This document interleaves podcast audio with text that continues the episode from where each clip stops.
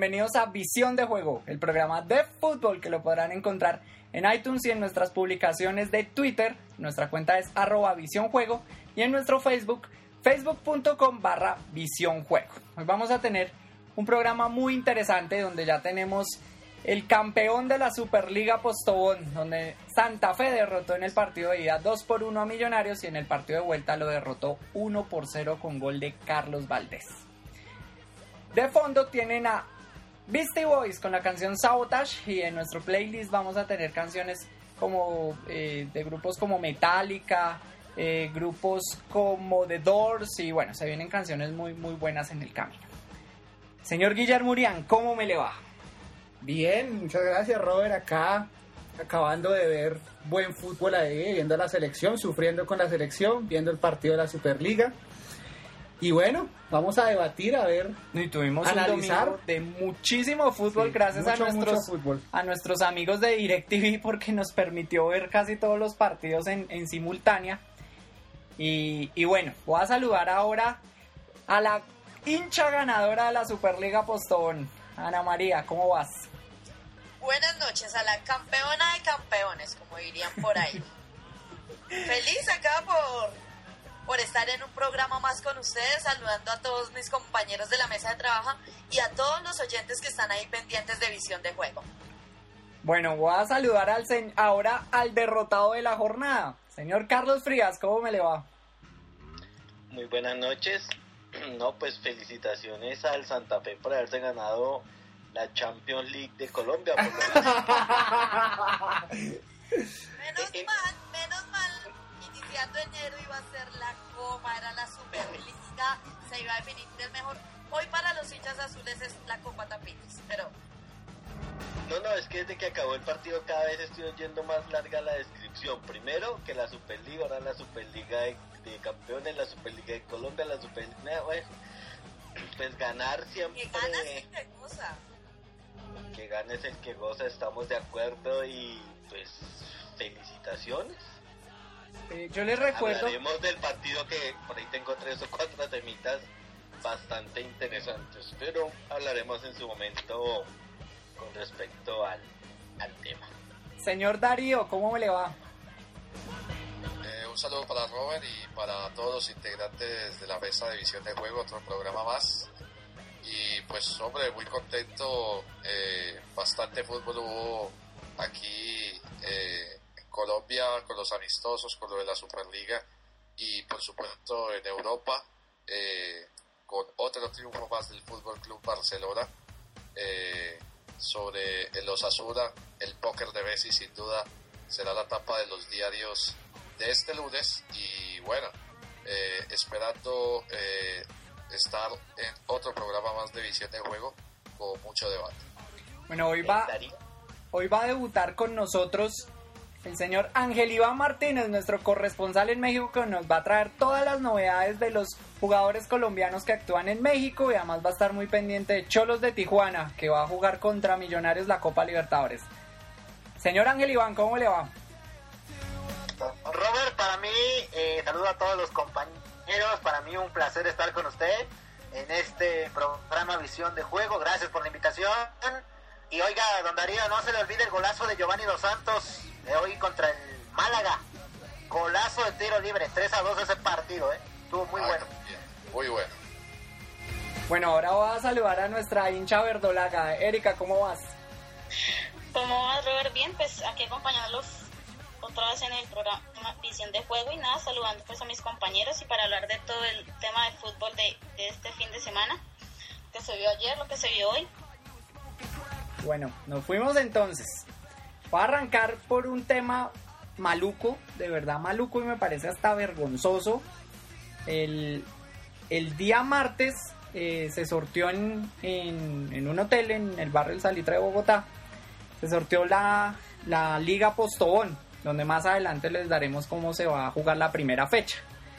Hubo una reunión, de hecho la- la- el sorteo empezó tarde porque hubo una reunión de los presidentes de los diferentes clubes del fútbol colombiano.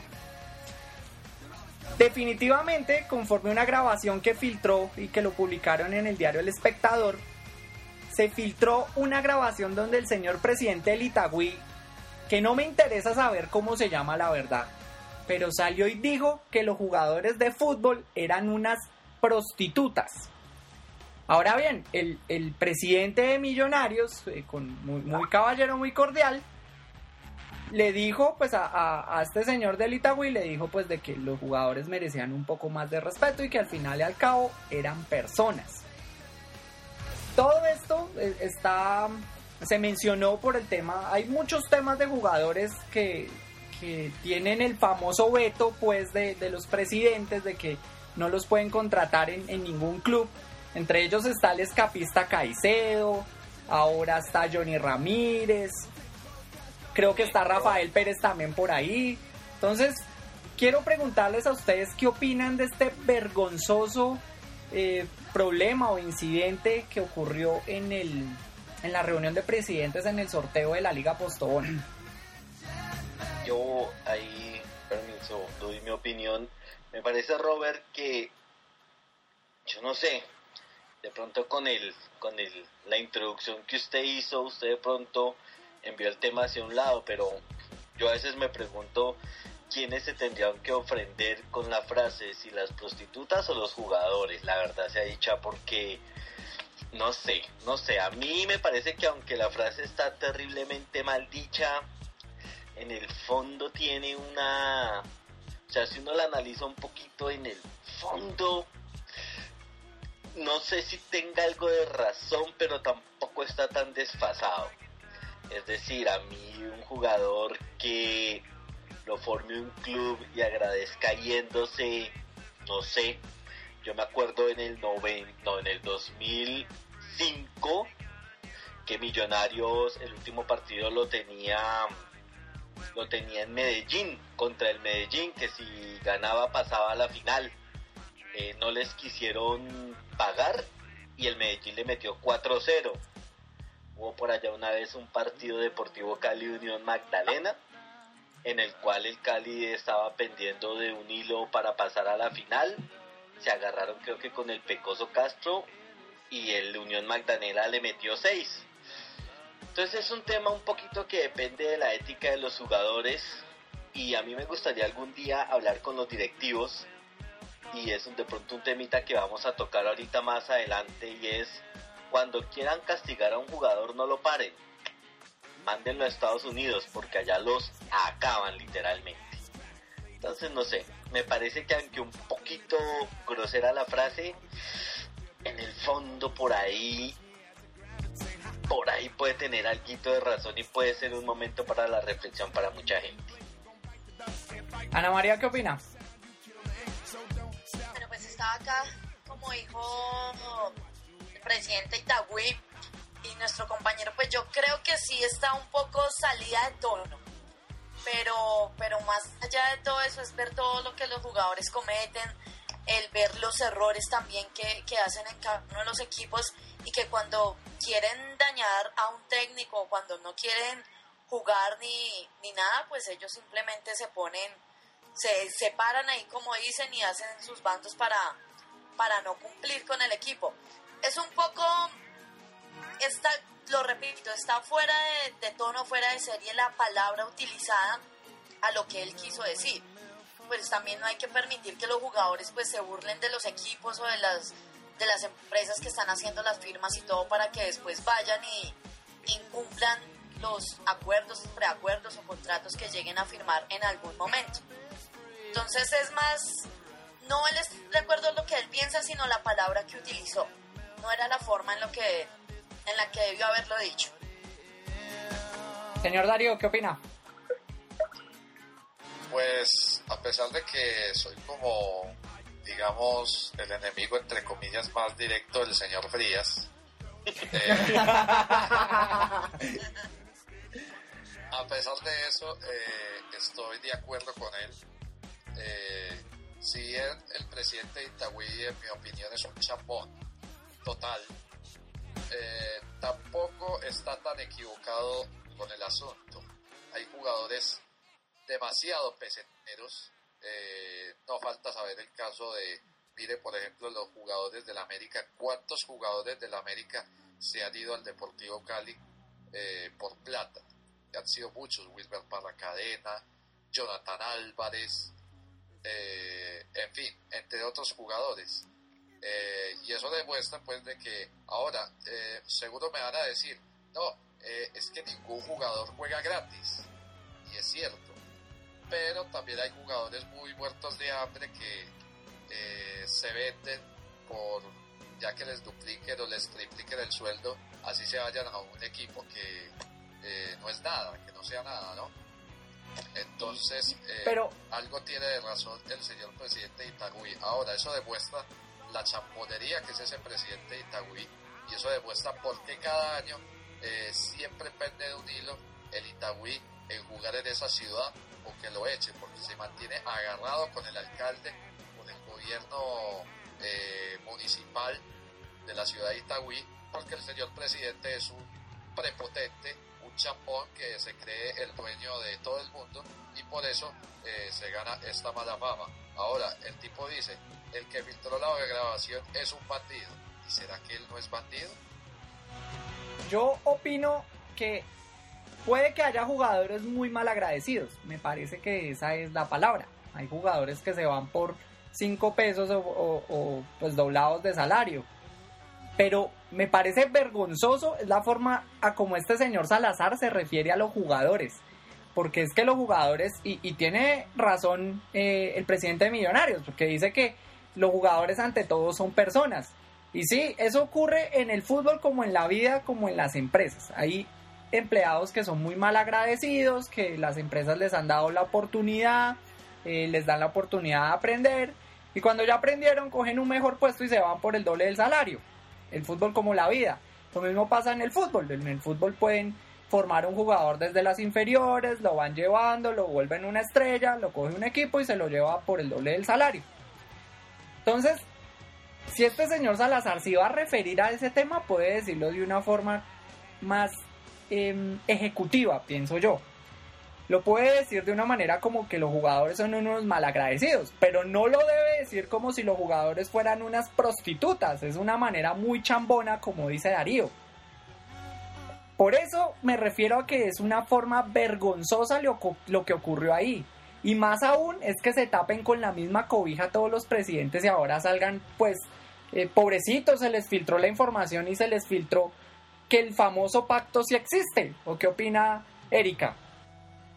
Pues ya complementando lo que dijeron pues los compañeros de la mesa, es, o sea, yo sí creo que no, o sea, no tengo un poquito de razón, sino que sí, sí entendí lo que él quiso dar a, a entender a todos, ¿me entienden?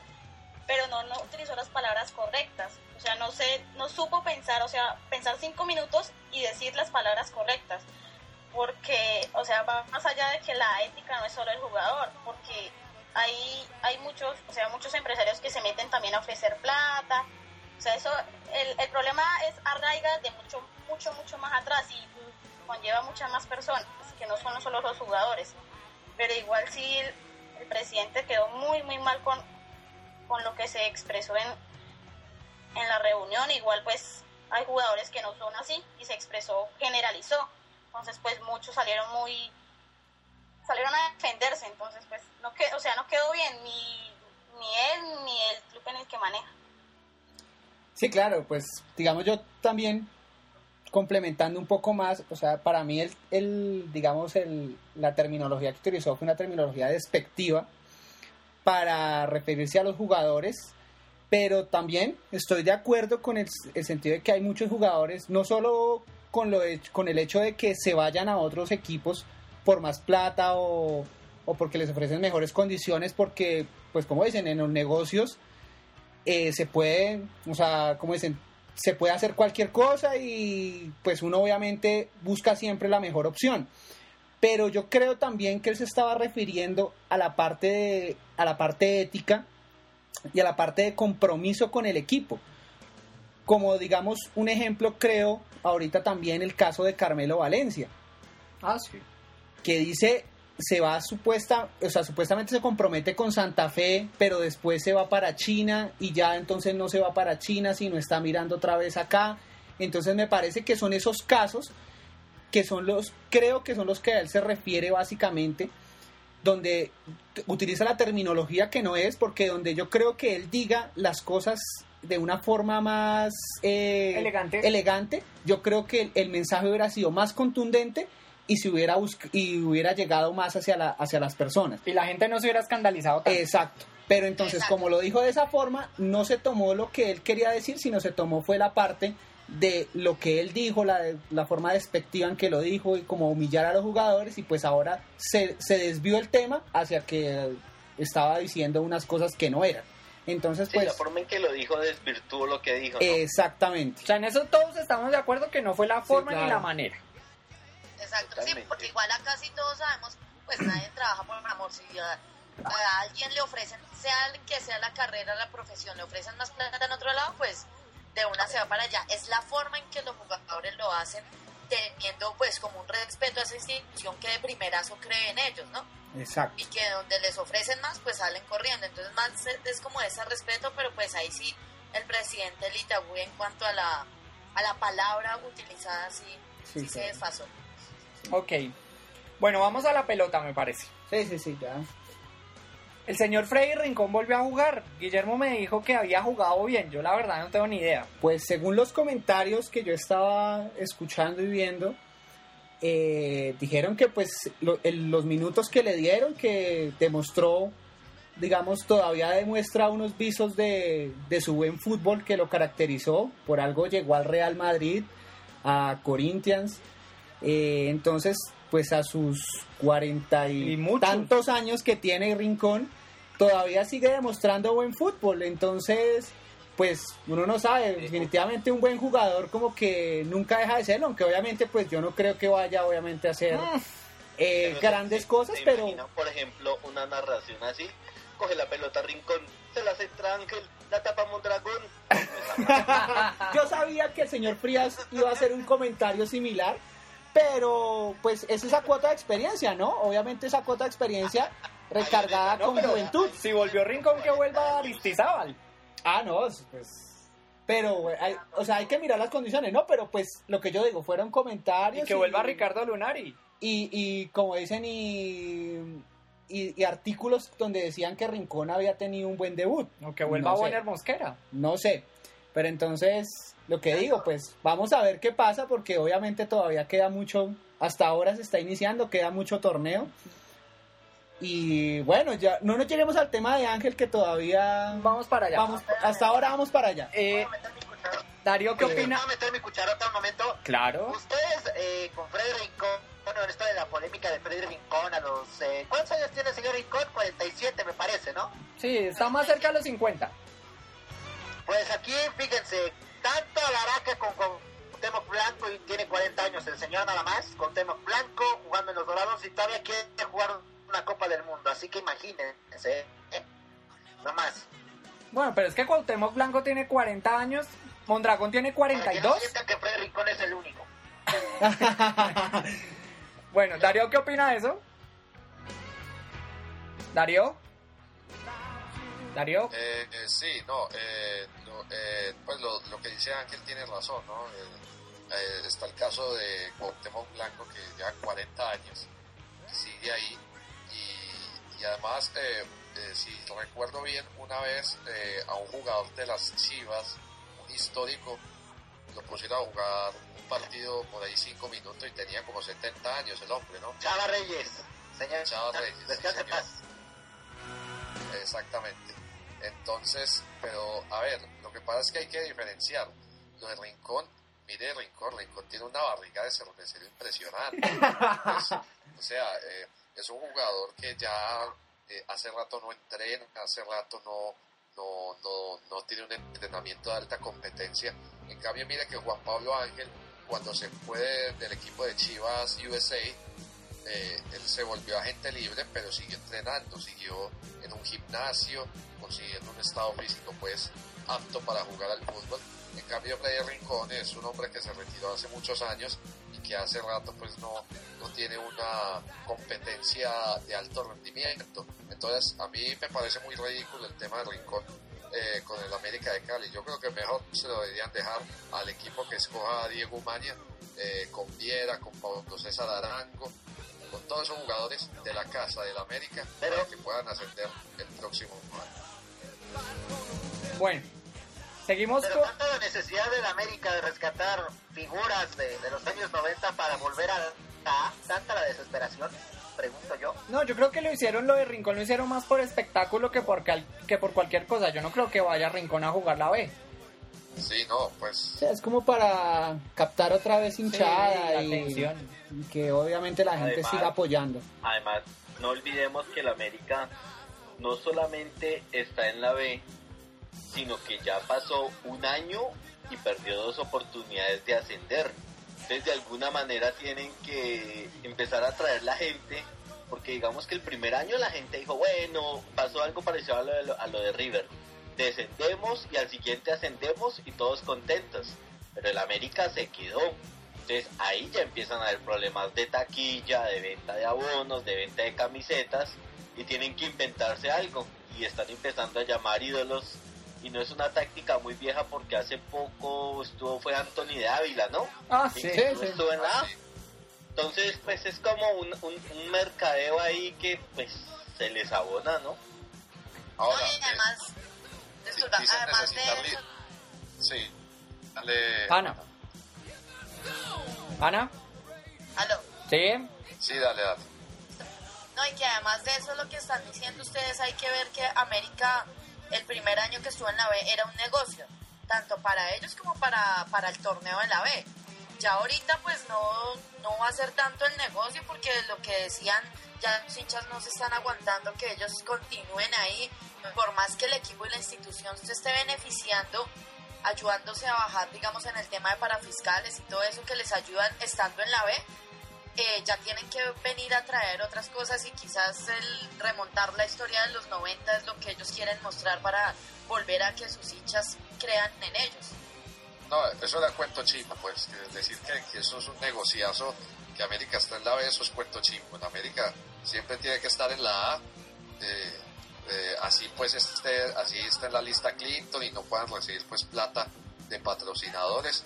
El América, por la historia que, que ha cosechado, eh, siempre debe estar en la A. Pero bueno, ya le toca mamarse otro año más eh, en la segunda división y ahora eh, me dicen es que necesitan líderes con Rincón.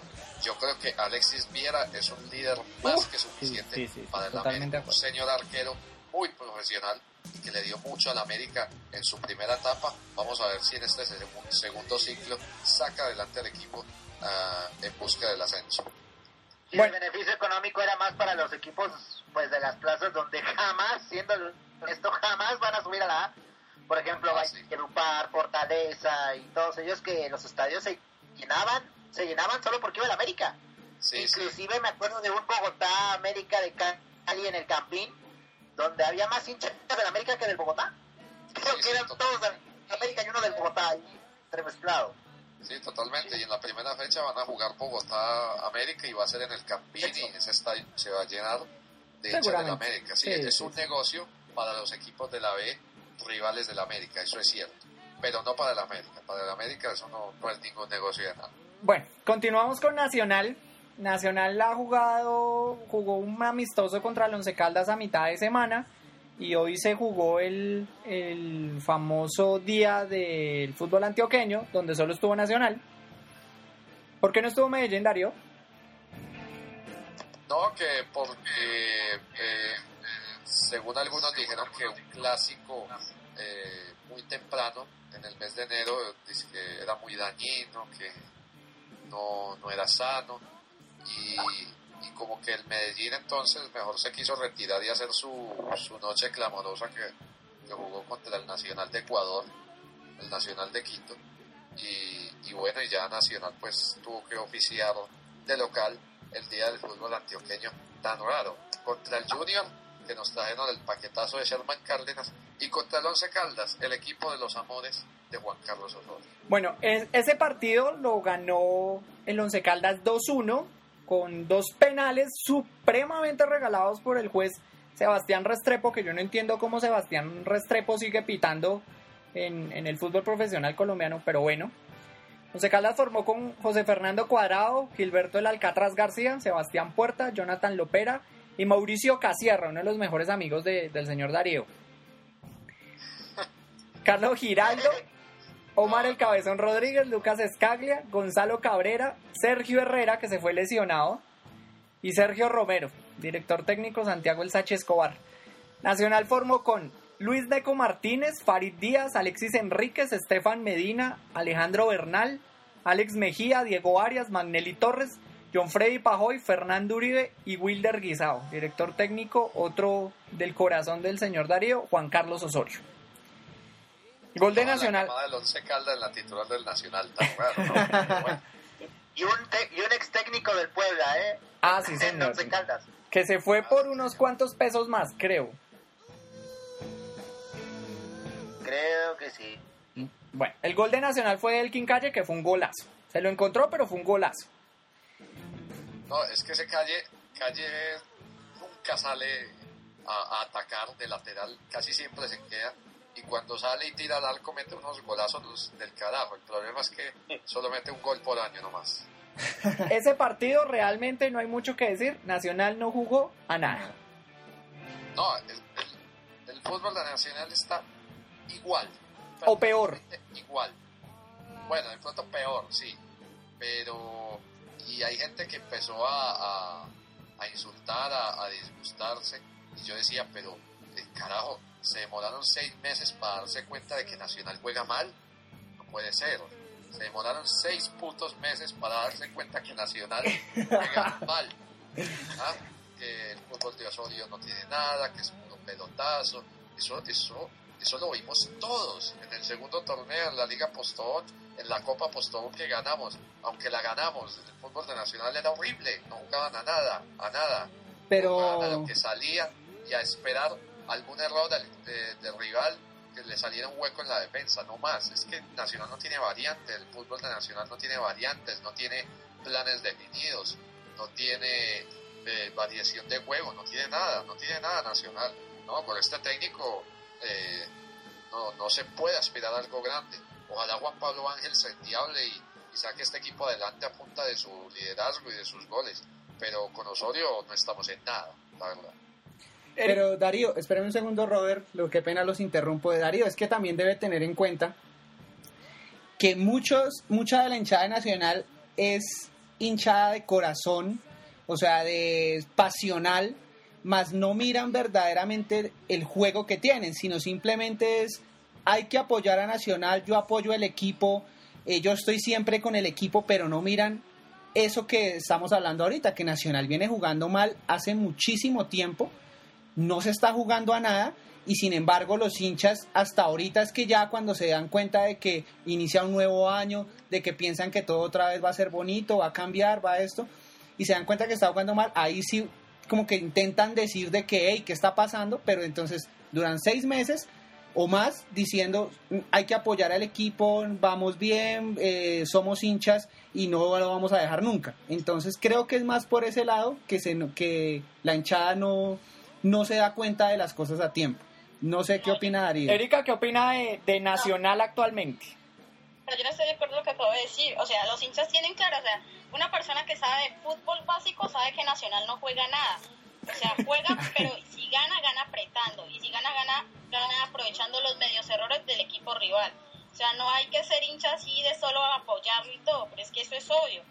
Eso es obvio de que desde, desde, desde, desde que nos eliminaron de Libertadores, desde que comenzamos de bajada, desde ahí, o sea, cualquiera se da cuenta de que Nacional no, no tenía no tenía juego, no. O sea, ganamos, pero no, no en una forma de, uff, un fútbol, no, vistoso no. Y es que hace rato a Nacional no lo veo jugando bien. Hay, yo creo que han pasado muchísimos años donde yo no he visto a Nacional jugando bien. De hecho, de hecho, es que no, no, no me viene ahorita un equipo. Creo que hasta la final con Junior lo vi jugando muy bien y estamos hablando del más o menos el 2004, Queda con Juan José. que era con Juan José Juan Peláez. Sí. Es que Yo, yo por ahora, El equipo yo por ahora me, me reservaría pues los, los Bueno, sí, bueno. Entonces, hoy Nacional, hoy Nacional jugó los primeros 45 minutos del día del fútbol antioqueño que nunca gana, como diría el señor Frías. Eh, contra Junior los primeros 45 minutos fue así. Cristian Vargas, que milagrosamente tapó. Alejandro Bernal, Francisco Nájera, Alexis Enríquez y Farid Díaz. John Baloy, Arias, Daniel Galindo, que se marcó un golazo, una definición muy, muy, muy buena. Sherman Cárdenas, Guisao y Fernando Uribe. Que Uribe, la verdad, desastroso. No, no, Uribe jugó muy mal. Pues yo, yo lo vi jugando muy mal realmente. Así Es que Uribe cuando juega bien, ¿no? Sí, Uribe desde que llegó no, no ha visto una. Pero, pero bueno, a la final, pues en- faltando cinco minutos, eh, llegó, el, llegó el gol de Daniel Galindo, el juvenil Daniel Galindo, y pues muy bien por él y por la oportunidad que, que se le dio, y creo que la aprovechó. En el partido contra Once Caldas, que quedó 0 por 0, jugaron los siguientes jugadores. Neco Martínez, Calle, Medina, Murillo, Valencia, Osorio, Mejía, Magnelli, Joao Rivelino, que al señor Julián no le gustó nada. No le gustó No. para nada como jugó Joao Rivelino. O sea, el nombre descresta, pero el juego, la verdad, muy malo. John Freddy No, Pajoy, Un brasileño mundialista del 70. Imagínese. Sí, o sea, Que resulte semejante petardo. No, no, creo que me apoyan. John Freddy Pajoy y Juan Pablo Ángel que por fin volvió al onceno verdolaca. Vi muy, co- cosas muy interesantes de Juan Pablo Ángel, me parece que se movió muy bien. Lo que pasa es que están empezando a tirarle pelotazo tras pelotazo tras pelotazo. No, es que y esa no es la fórmula. Es que Robert, si le, si le vamos a poner a hacer centros por Joao, la verdad no creo que Ángel vaya a ver una. no, y por Porque calle yo es creo que, menos. terrible, terrible ese Joao. O sea, tuvieron jugadas que donde yo yo creo que donde le ponga el pase bien a Ángel hubiera sido gol. Yo quiero Pero volver bueno. a ver a Joao. Sinceramente es la primera vez que veo a Joao Rivelino. He visto comentarios muy buenos de él y lo quiero volver a ver. Lo quiero ver en, un- en, en más tiempo, a ver, para dar una opinión sobre Joao Rivelino. Por el momento no quiero opinar nada de él. Listo, más o menos eso ha ocurrido. Ya eh, se sorteó la liga. El viernes primero de febrero arrancamos con Quindío Pasto, 7 y 45 de la noche. El sábado 2 de febrero, Alianza Petrolera contra Independiente Santa Fe. Santa Fe le va a dar la bienvenida al nuevo inquilino de la A. Eso va a ser a las Yopal. 3. Es Yopal, sí. Eso va a ser a las 3 y 15 pm en Yopal. Patriotas contra Boyacá Chico. Clásico. Eso, Clásico. eso a las 5 y 30 de la tarde en la El- Independencia. El primer clásico. Deportivo Cali contra Once Caldas a las 5 y 30. eh, transmite RCN. Y cierra la fecha del sábado Atlético Nacional contra el Atlético Huila a las 7 y 45 en el Atanasio Girardot. El domingo 3 de febrero, Itagüí y Tigres contra el Cúcuta Deportivo a las 3 y 15. Atlético Junior contra Envigado a las 3 y 15 en el Metropolitano. Millonarios contra la Equidad Seguros a las 5 y 30 en el Estadio El Campín. Y cierra la fecha, la primera ¿Quién fecha. clásico no, señor Velosa? Ah, pero acá en Bogotá, la verdad, la Equidad no Ángel, es. Ángel, es que lo que pasa es lo siguiente. En Bogotá hay dos equipos, que son Santa Fe y Millonarios. Y Millonarios. existe un, sí, sí, sí. Y existe un cuarto equipo de Antioquia que nos lo metieron allá que se llama La Equidad.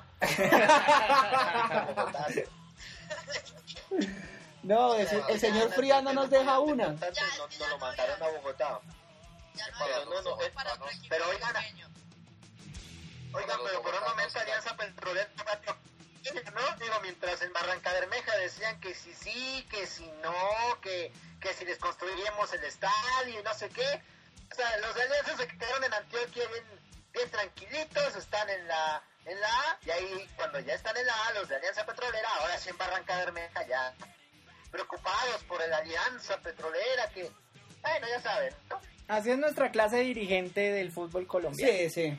Bueno, y cierra la fecha el Deportes Tolima contra el Independiente Medellín a las 7 y 45. Esperamos que Bolillo deje la táctica murciélago con ese equipazo que tiene. Ya a empezar a festejar el centenario. No, ya, Bolillo, no, Bolillo no se puede defender.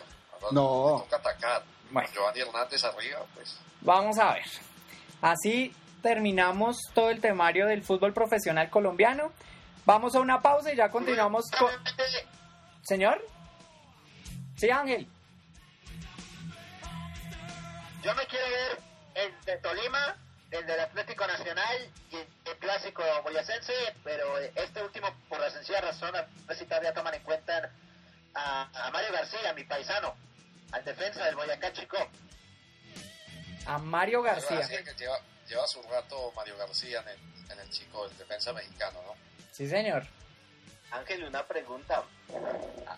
A- usted como que ya le dio cátedra el señor Velosa, ¿no? Porque para usted ya no existe Millonarios. Como que el hombre lo cogió antes del programa y lo adoctrinó, ¿no? Esto Ya no existe Ay, no, no, no. No, no. Vamos, vamos a una pausa y ya regresamos. Sí, vamos. vamos a una pausa, ya regresamos.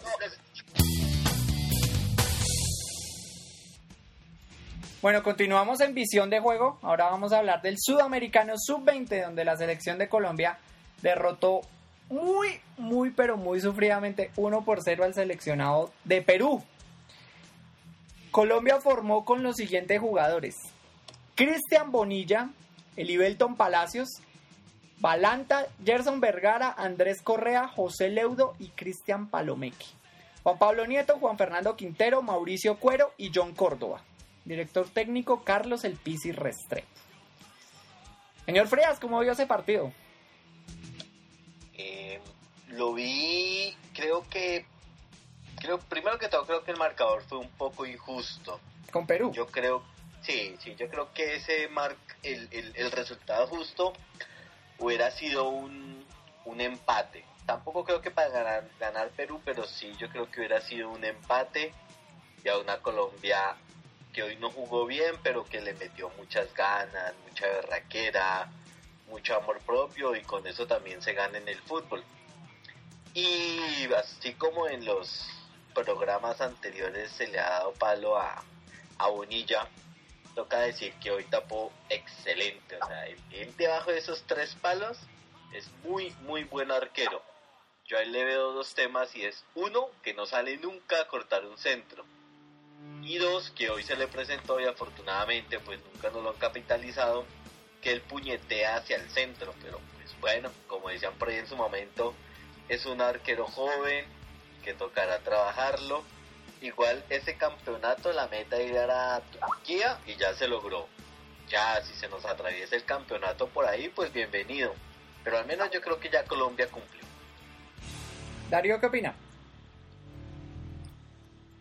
Hombre, señor Frías, admita que Bonilla hoy tapó bien. hoy sí su- eh, ahora sí cogió su nivel como lo tenía en Nacional. Y, y, Eh. eh, pues, o sea, es cierto que comenzó fatal el Sudamericano y todo eso, pero hoy sí lo hizo bien, hoy sí lo hizo bien. Bonilla fue fundamental en, para que Colombia sacara el cero frente al equipo peruano. Sin embargo, eh, me parece que este partido de Colombia fue uno de los más flojos del sudamericano, porque se, empieza ganando. eh, el penalti a mí también me parece dudoso. Yo creo que eh, me pareció más involuntaria que voluntaria la mano del jugador peruano. Y por otra parte, porque otra vez Colombia le cuesta cerrar un partido. Así fue con Ecuador, así fue con Uruguay, ahora hoy contra el equipo peruano, Colombia no es capaz de, golear, pues de, tratar de buscar un segundo gol o tratar de golear al rival. Solamente le goleamos a Bolivia porque se abrió de patas en el segundo tiempo. Eh, ese fue el único partido, porque Bolivia era horrible, pues como equipo de fútbol era malísimo, más malo que, que, eh, eh, que algún nacional de Osorio. Pero bueno, eh, y después eh, Colombia no supo cerrar el partido, le entregó, le regaló la pelota, la posición del balón a Perú, y eso es algo pues que en un mundial eso no se puede cometer, en un, en un mundial nos mata. Eh, si le regalamos el balón al rival con el partido a nuestro favor, eh, eso es algo que la selección no debe darse el lujo de dar allá en Turquía y eso es algo que va a tener que corregir bastante el señor Pisis Restrepo eh, ya para la preparación de lo que será el Mundial de Turquía. Pero bueno, estamos contentos, clasificamos al Mundial de Turquía y tenemos muchas posibilidades de ganar un sudamericano. Sería el primer sudamericano que ganamos fuera del país, porque ganamos dos jugando de local. Yo pienso que es mejor clasificar y ser campeón jugando mal que no eliminados jugando bien. Pero sí hay que corregir los errores. Obviamente sí hay que Sí, corregirlos corregir, sí. porque... Lo que te digo, si no se corrigen los errores, en el mundial los matan. Sí, Ah, totalmente de acuerdo. Pero Eh, bueno, ya tendrán... No se puede dar el lujo de cometer esos errores en el mundial, los errores que está cometiendo hoy en el sudamericano. Ahora, qué problema de definición tan espantoso el de Colombia, pero es impresionante el nivel tan malo. Por ejemplo, el Coco Perea hoy jugó espantoso. Hoy Eh, Robert, usted eh, me, me quita el temi- un temita que con el que empezamos.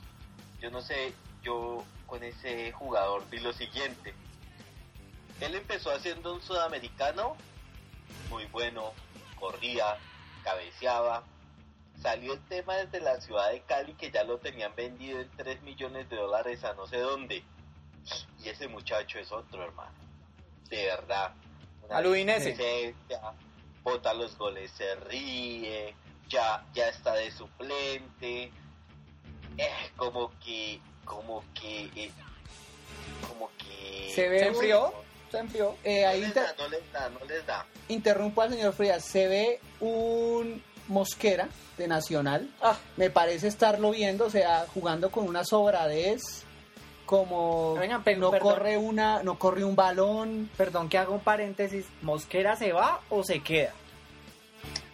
No, lamentablemente, bueno, para mí, eh, afortunadamente para muchos, no, no sé por qué afortunadamente para muchos, pero para mí no, para mí lamentablemente sí, Mosquera se queda en Nacional como No. que hubo un problema financiero eh, con el equipo chino que lo quería comprar, entonces incluso le preguntaron, eh, los señores de la cuenta Blog Verdolaga le preguntaron a, a Marulanda que quién iba a ser el reemplazo de Mosquera, si iba a ser Julián Mejía del Envigado o si se iban a traer de, a, a Nieto de la Alianza Petrolera, pero Marulanda contundentemente contestó de que Mosquera no se va, entonces todo parece indicar que el Mosco sigue en Atlético Nacional. Espero que se haga matar contra el Medellín. No le pido nada más. No le pido nada más. ¿Saben cuál fue el mejor? contra el Medellín. Eh, dicen, no, es que tiene amor por la camiseta porque despreció un sueldo tres veces mayor por quedarse en Nacional de equipo que es hincha y que va a ganar. A mí ese cuento no me lo meten a mí en la boca. Que se haga matar contra el Medellín y ahí sí le digo que es amor a la camiseta. De resto me sigue pareciendo un mercenario. El Y Erika- mejor partido que yo alguna vez le vi a Mosquera fue contra el Quindío una vez que a Millonarios le metieron 6. Así Con base en este partido lo contrató Santa Fe. Ni fu, ni fa. Erika, ¿qué opina del Mosco? Por pasó. por, por el mismo lado, ¿no? ¿Y Erika, qué opina del Mosco? No, el Mosco igual lo que dice Darío, pues, porque muchos dicen que es por tema del dinero, pero pues amor por la camiseta se muestra en el campo, porque pues para jalar entonces pues habrá muchos jugadores así. Pero igual no, no sé, al fin no vuelvo el problema lo de tema de, dinero por allá con el equipo, pero no, ojalá, eso es esperar, que es lo, o sea, muchos dicen que, o sea, uno lo, lo raja, uno lo critica solamente por su pasado en, Medellín, pero es que, pero es que él es así, o sea, él es, juega cuando se le da la gana, o sea, se hace el importante, hace, si hace un gol eso, ¿quién se lo aguanta? Entonces, pues, Yo solo, que la, que la bote toda en todos los partidos y sobre todo contra el Medellín. yo solo les voy a decir de que mucha gente dice que el Mosco, que imposible, que, que como hay gente que dice que el Mosco, que no sé qué, que, que se tiene que ir. Yo lo único que les digo a esa gente es que era el colmo de que en esa manada de muertos que había en Nacional el semestre pasado no sobresaliera Mosquera con 18 goles. O sea, teniendo a Félix Micolta de espejo, pues era el colmo. Ah, sí, le dicen Sí, es el verdad. jugador más efectivo de Nacional en todo el año. Pero hermano, si teníamos a unos delanteros petardos como Uribe, como Diego Álvarez, pues hombre, yo hasta yo hubiera salido súper goleador. Pues, Que digo yo, yo, ¿no? que yo también me preguntaba de dónde... Darío y Robert, Darío y Robert, les, les hago una apuesta. A ver, A- apostemos un almuerzo a que Ángel no hace más de 10 goles en el semestre. ¿dónde le firmo? ¿Apostamos? ¿Dónde le firmo? listo, ¿no? Gallego. Queda, queda No entonces. hace 10 goles, no, ahora no es que cada gol que valga Ángel, eh, o sea, 18 son 18, ¿no? No, no hace 10 goles. Pero es que no lo hace en el 10. año, Los no en un 18 del año, pues. Sí, del Por año. eso va a ser 9 por semestre. va- Ángel no hace 10 goles. En el año, en el año. En el semestre. Ah, Ah, no, pero es que eso, Pero- eso ni el goleador del fútbol colombiano. Delantero por semestre, 10 goles. Además que Nacional solo va a jugar un torneo. Yo no creo que pongan a Juan Pablo Ángel a jugar Copa Colombia. O sea, ahí sí entro per- perdiendo de entrada, señor Frías. O sea, ¿qué gran ¿Cuántos, cuántos goles va a hacer? No, Ángel, ¿cuán- Yo No. le firmo, le firmo nueve goles en el año. Y hasta diez. Pero esos goles los hace un volante medianamente regular, ¿no? Ajá, pero como usted dice que Juan Pablo Ángel es un viejito que con un bastón y no va a poder meter un gol. No, sí, Ah, que no. tampoco le estamos pidiendo un regalo de goles con que llegue, haga juego, sea líder, o sea, como que coja el balón, la toque, quiera, Pero ya no vienen Esa- a meterla. Yo- Ah, no, no, No no a. No,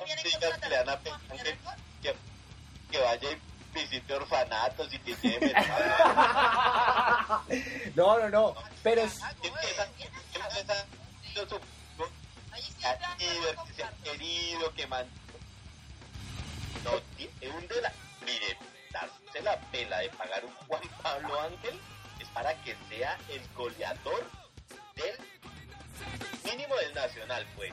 O si no, si lo van a traer a, a- a- a que la gente lo quiera y a entonces jubilar la mascota de Nacional y ponerlo a él, pues yo no sé si valdría la pena, que barato no es, y por la plata que trajeron a Ángel, fueron haberse traído a Montero.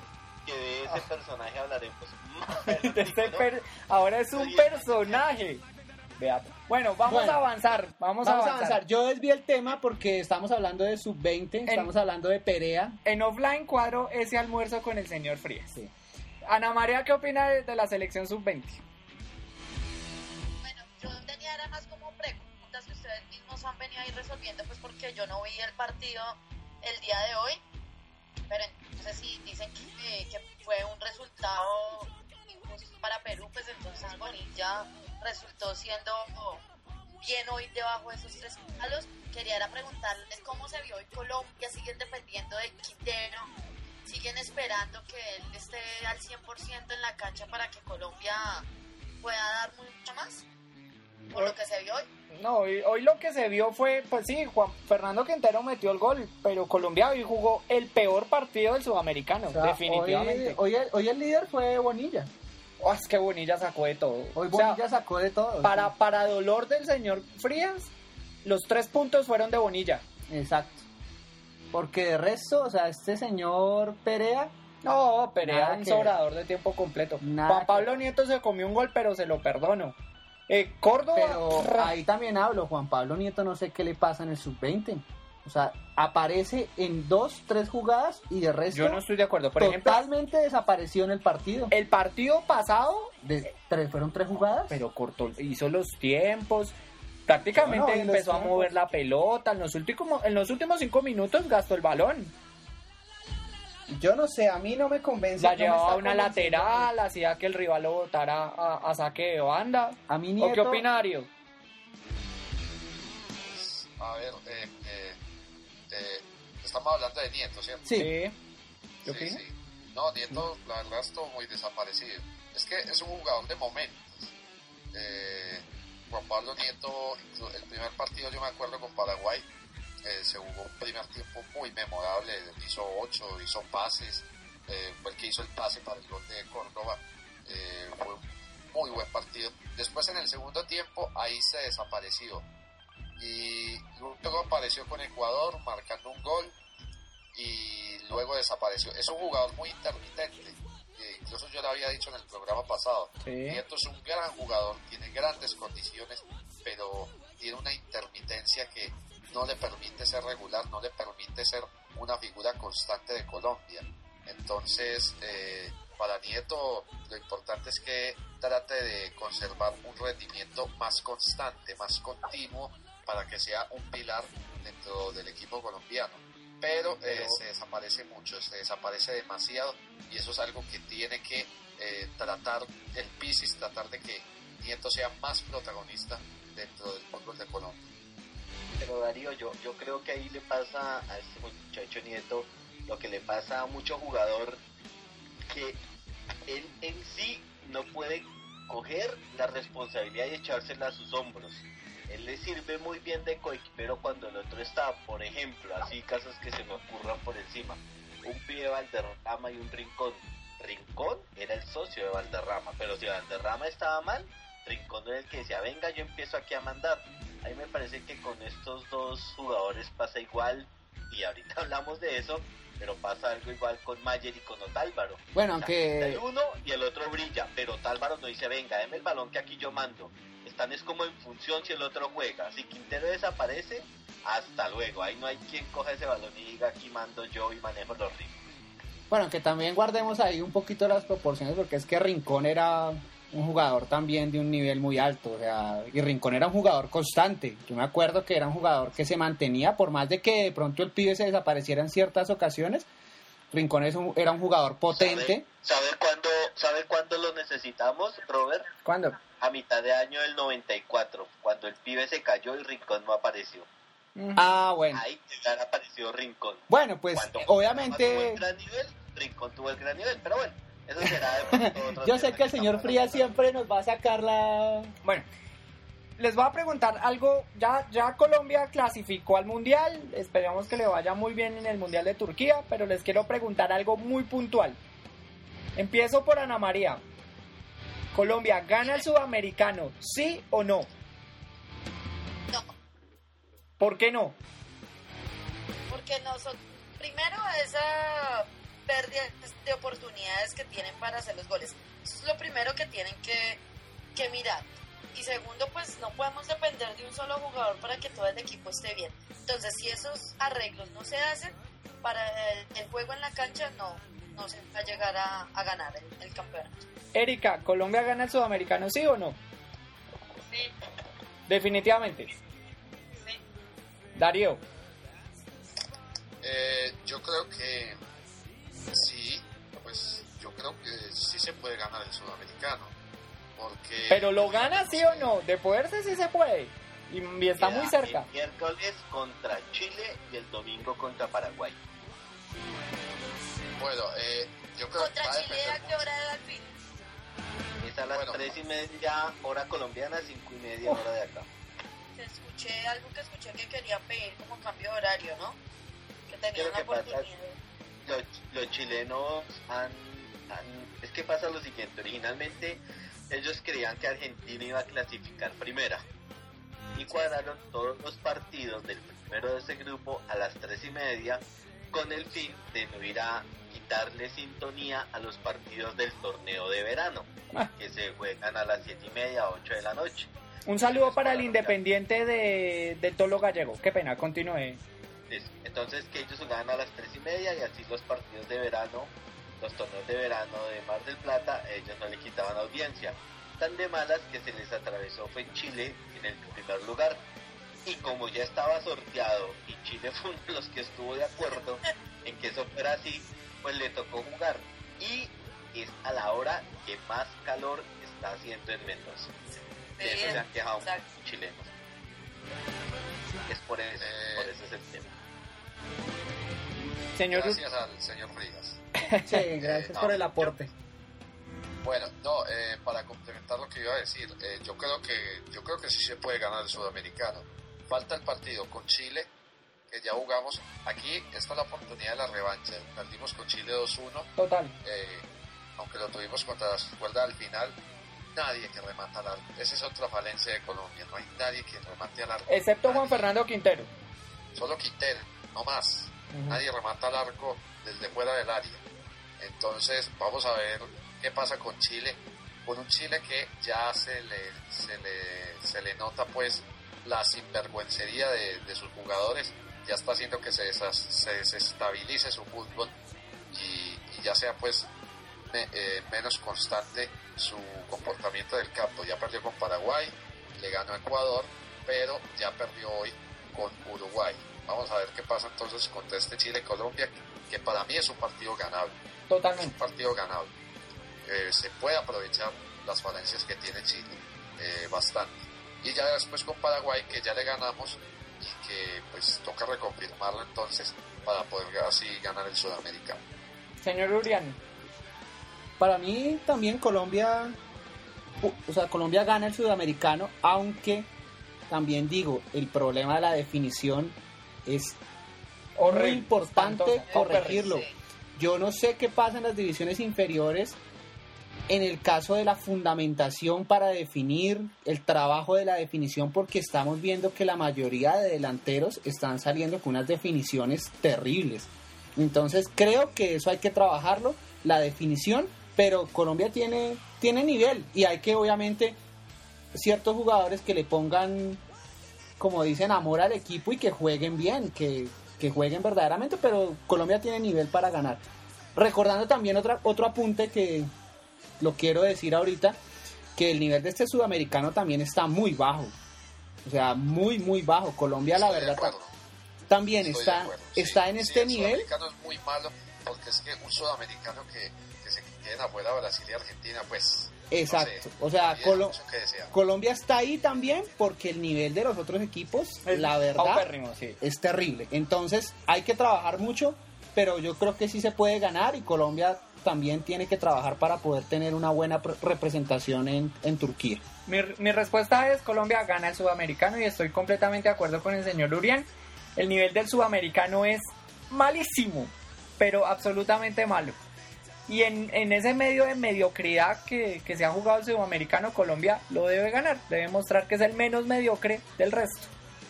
Exacto. Bueno, señor Frías, le doy la palabra.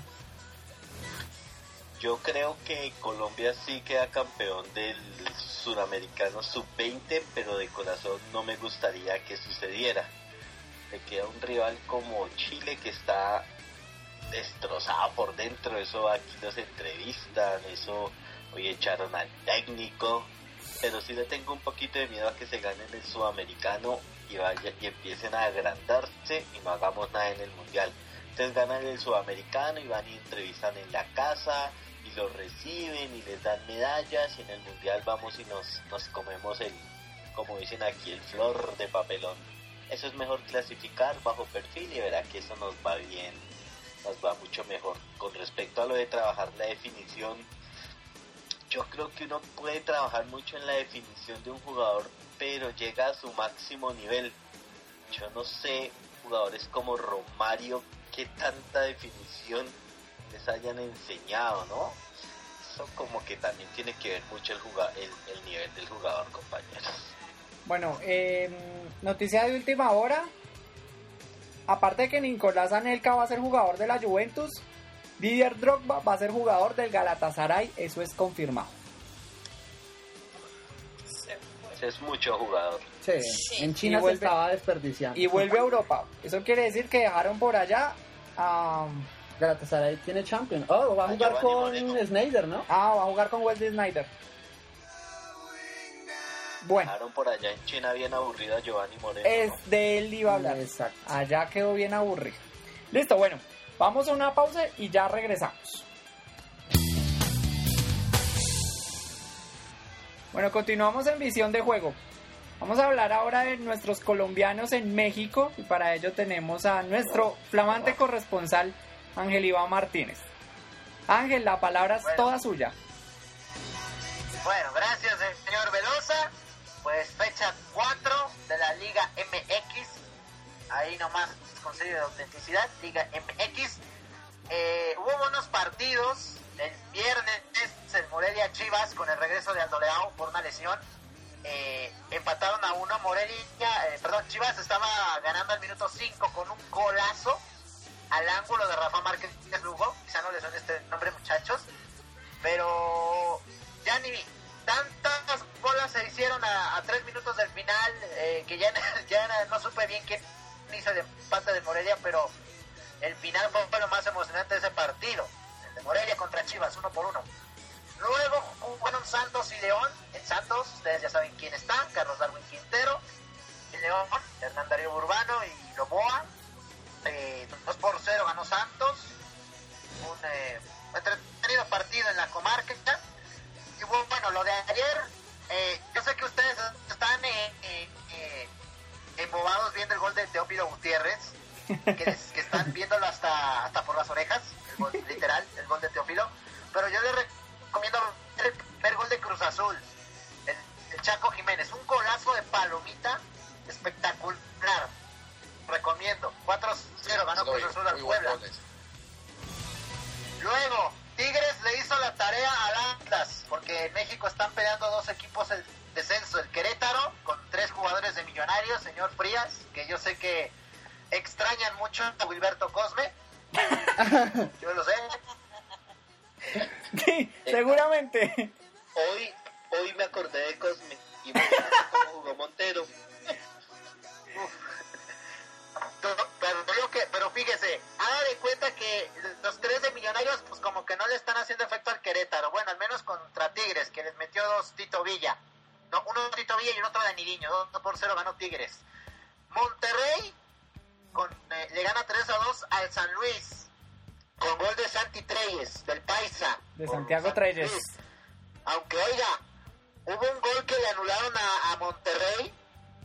El, el que hubiera sido el cuarto a Chupete Suazo me parece, donde se supone que cuando les entran el pase estaban fuera de lugar, no estaban fuera de lugar, y el árbitro lo marca como fuera de lugar, es una, se discutió mucho.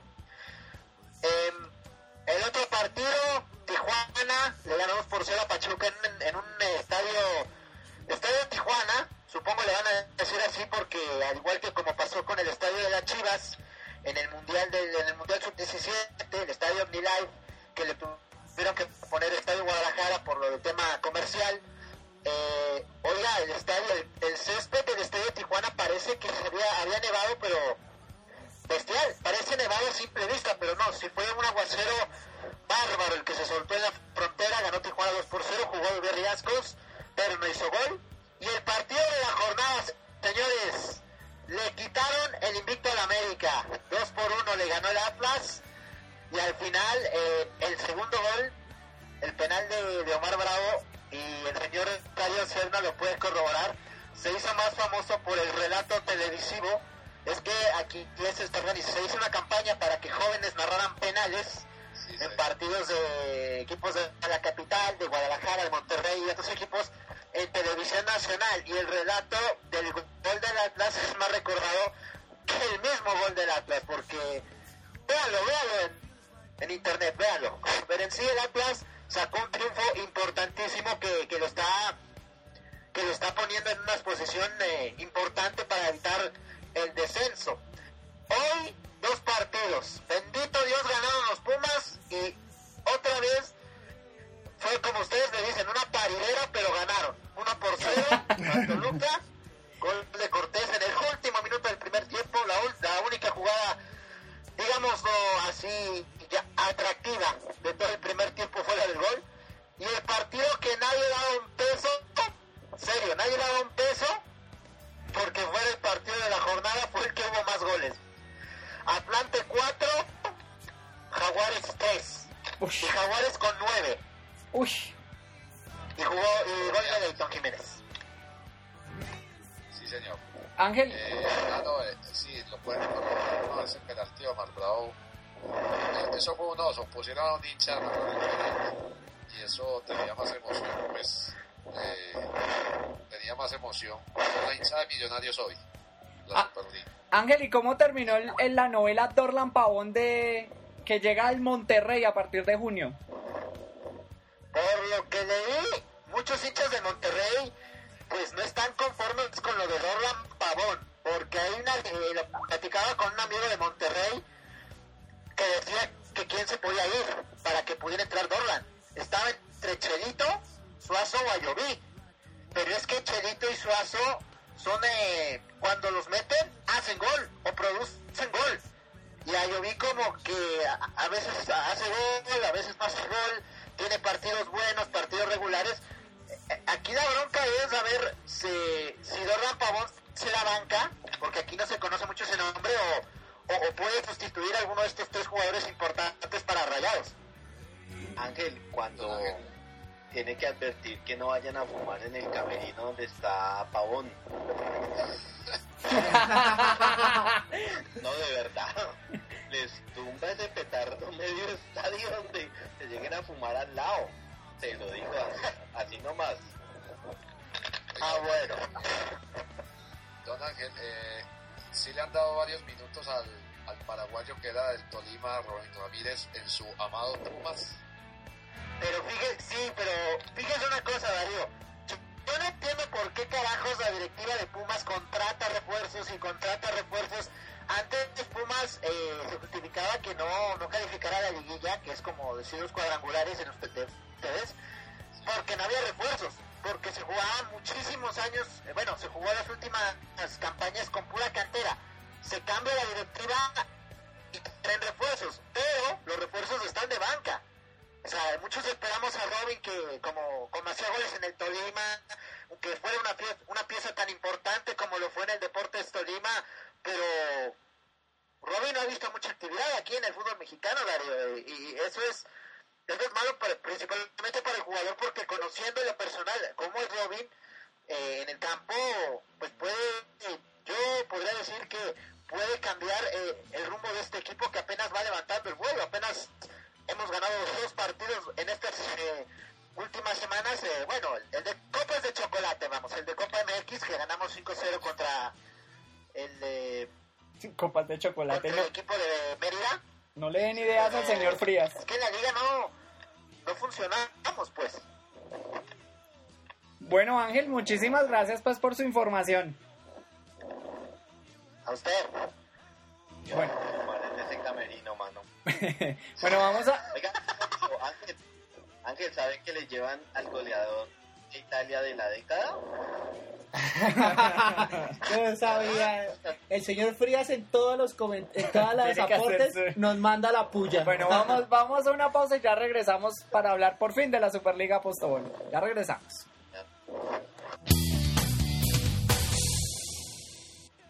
Regresamos a visión de juego. Ahora el plato fuerte de nuestro programa. La Superliga Postobón, que Santa Fe ganó en un marcador final en Bogotá de 1 a 0 con gol de Carlos Valdés. Partido jugado hace unas pocas horas. Primero voy a ir con las alineaciones del primer partido. El primer partido que Santa Fe derrotó 2 por 1 en condición de visitante teóricamente porque la taquilla era para millonarios. Entonces el partido se jugó el día jueves por, por aspecto de que Colombia jugaba el miércoles el sudamericano sub-20. Millonario jugó con el siguiente 11 titular. Luis Delgado, Lewis Ochoa, Pedro Franco, Ignacio Iturralde, Harold Martínez, Elkin Blanco, Rafael Roballo, Harrison Otálvaro, José Luis Tancredi, Guasón Rentería y Jorge Perlaza. Santa Fe jugó con Camilo Vargas, Juan Daniel Roa, Humberto Mendoza, Francisco Mesa, Hugo Acosta, Julián Anchico, Daniel Torres, Luis Carlos Arias, Omar Pérez, qué crack es Omar Pérez, Pérez, hágame el favor.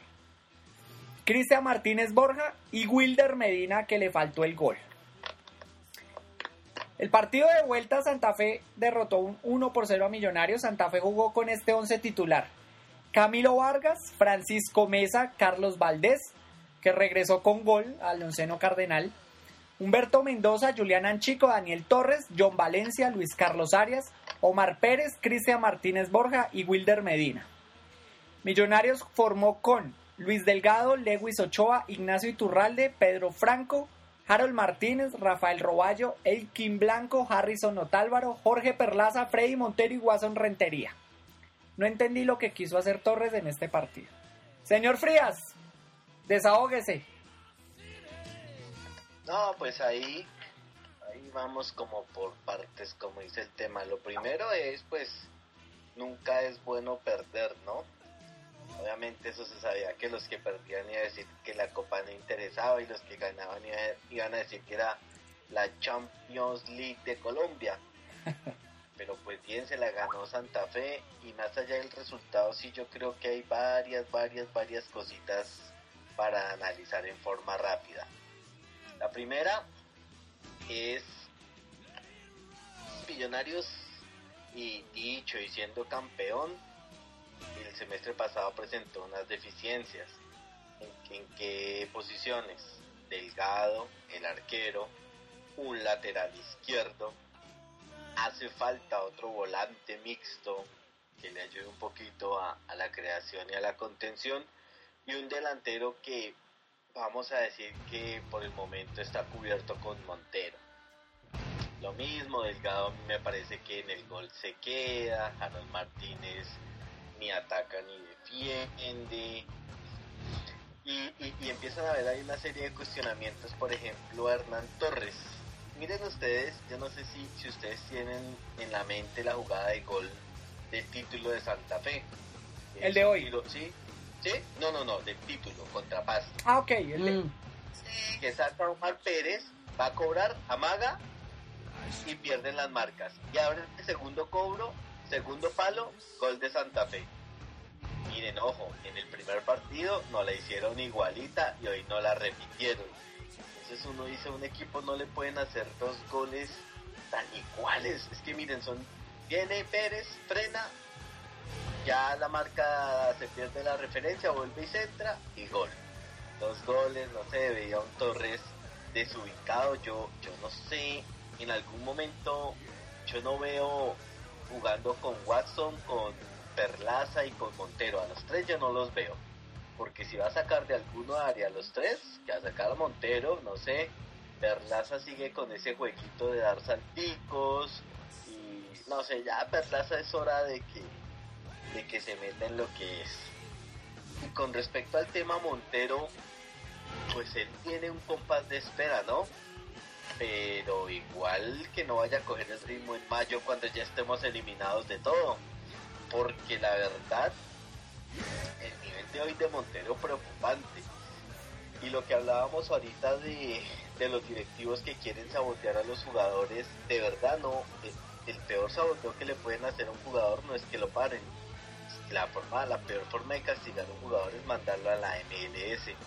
El Montero de hoy, pues eso les digo, pues tiene su compás de espera porque pues está en pretemporada y todo.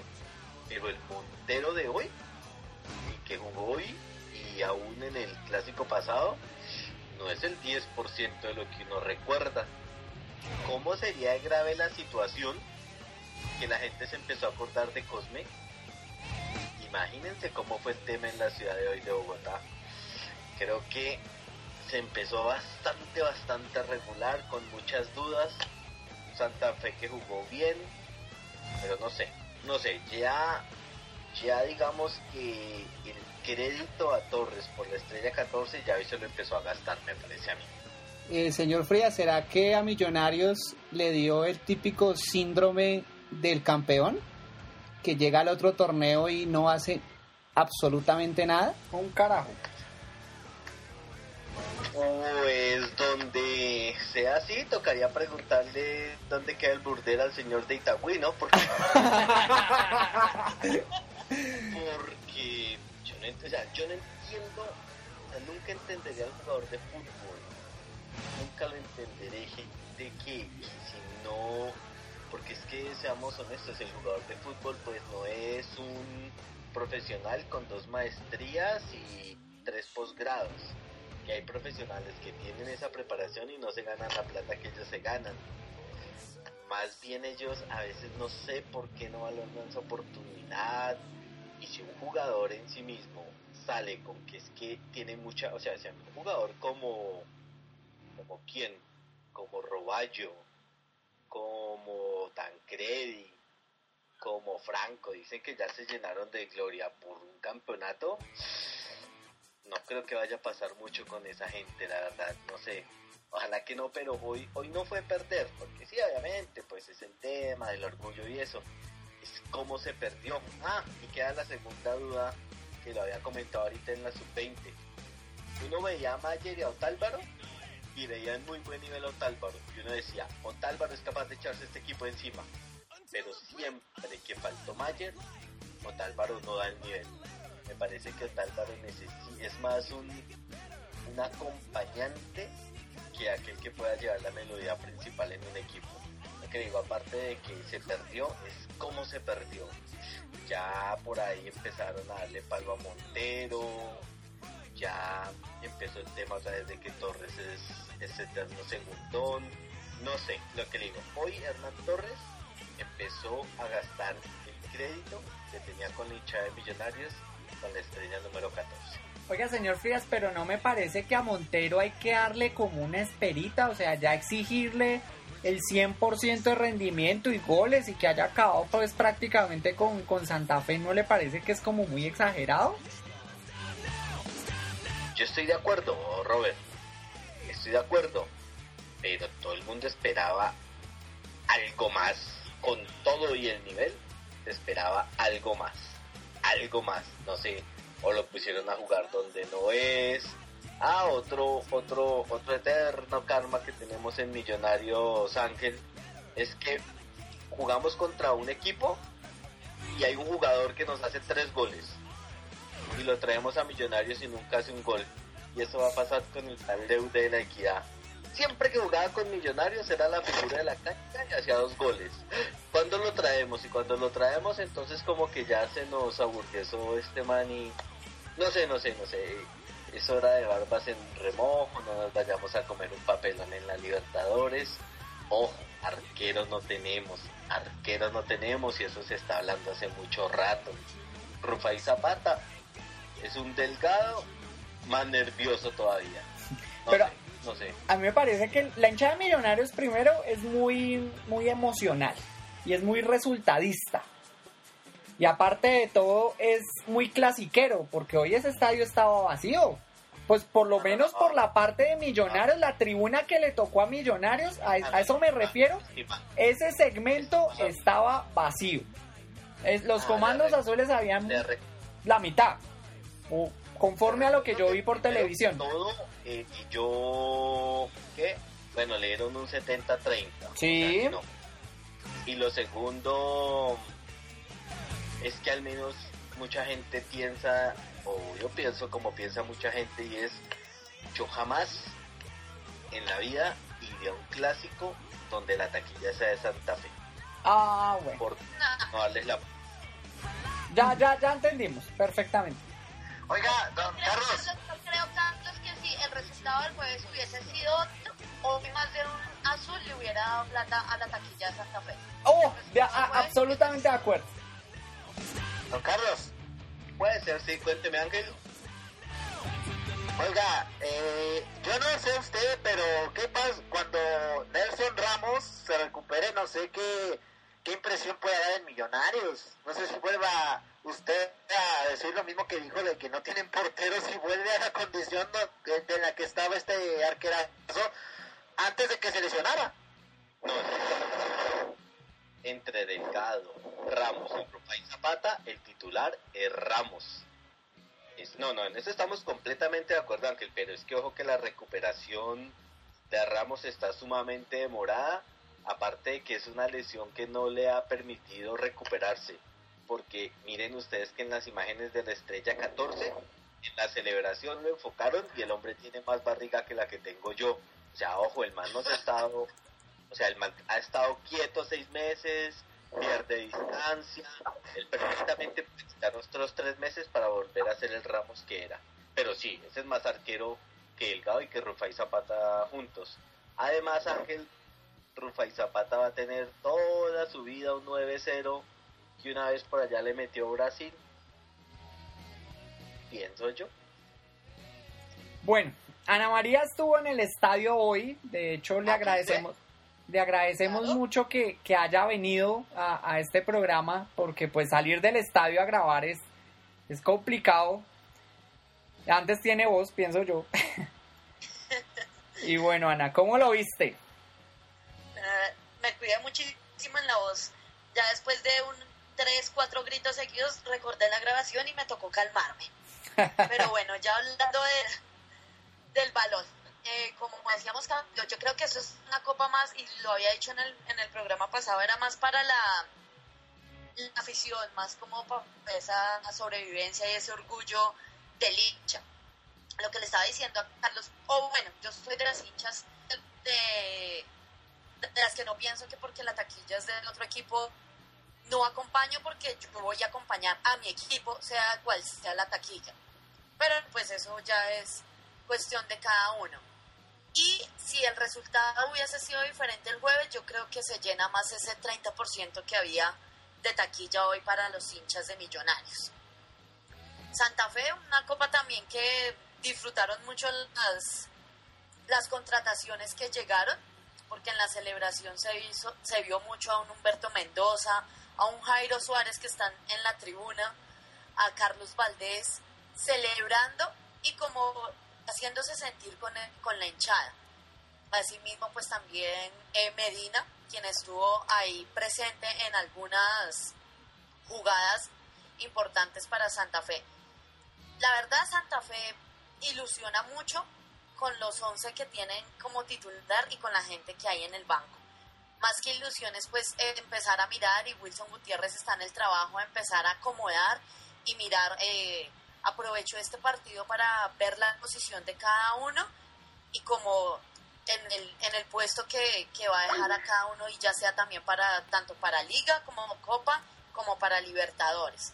Entonces fueron dos partidos en los que se aprovechó donde se vio la unión del equipo. Me gustó de este Santa Fe en estos dos equipos, en estos dos partidos, perdón, que se volvió a ver ese sentir y esa unión dentro de ellos.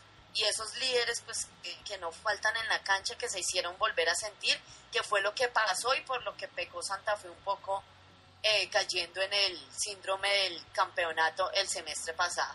Entonces, pues vamos a ver qué deja de Santa Fe. Ya más la celebración en estos momentos de la hinchada por ganarle al rival eterno de patio, pero pues lastimosamente esta Superliga deja más el orgullo de los hinchas y pues no da algo de beneficio para la institución en cuanto a una Copa Internacional que bien podría ser.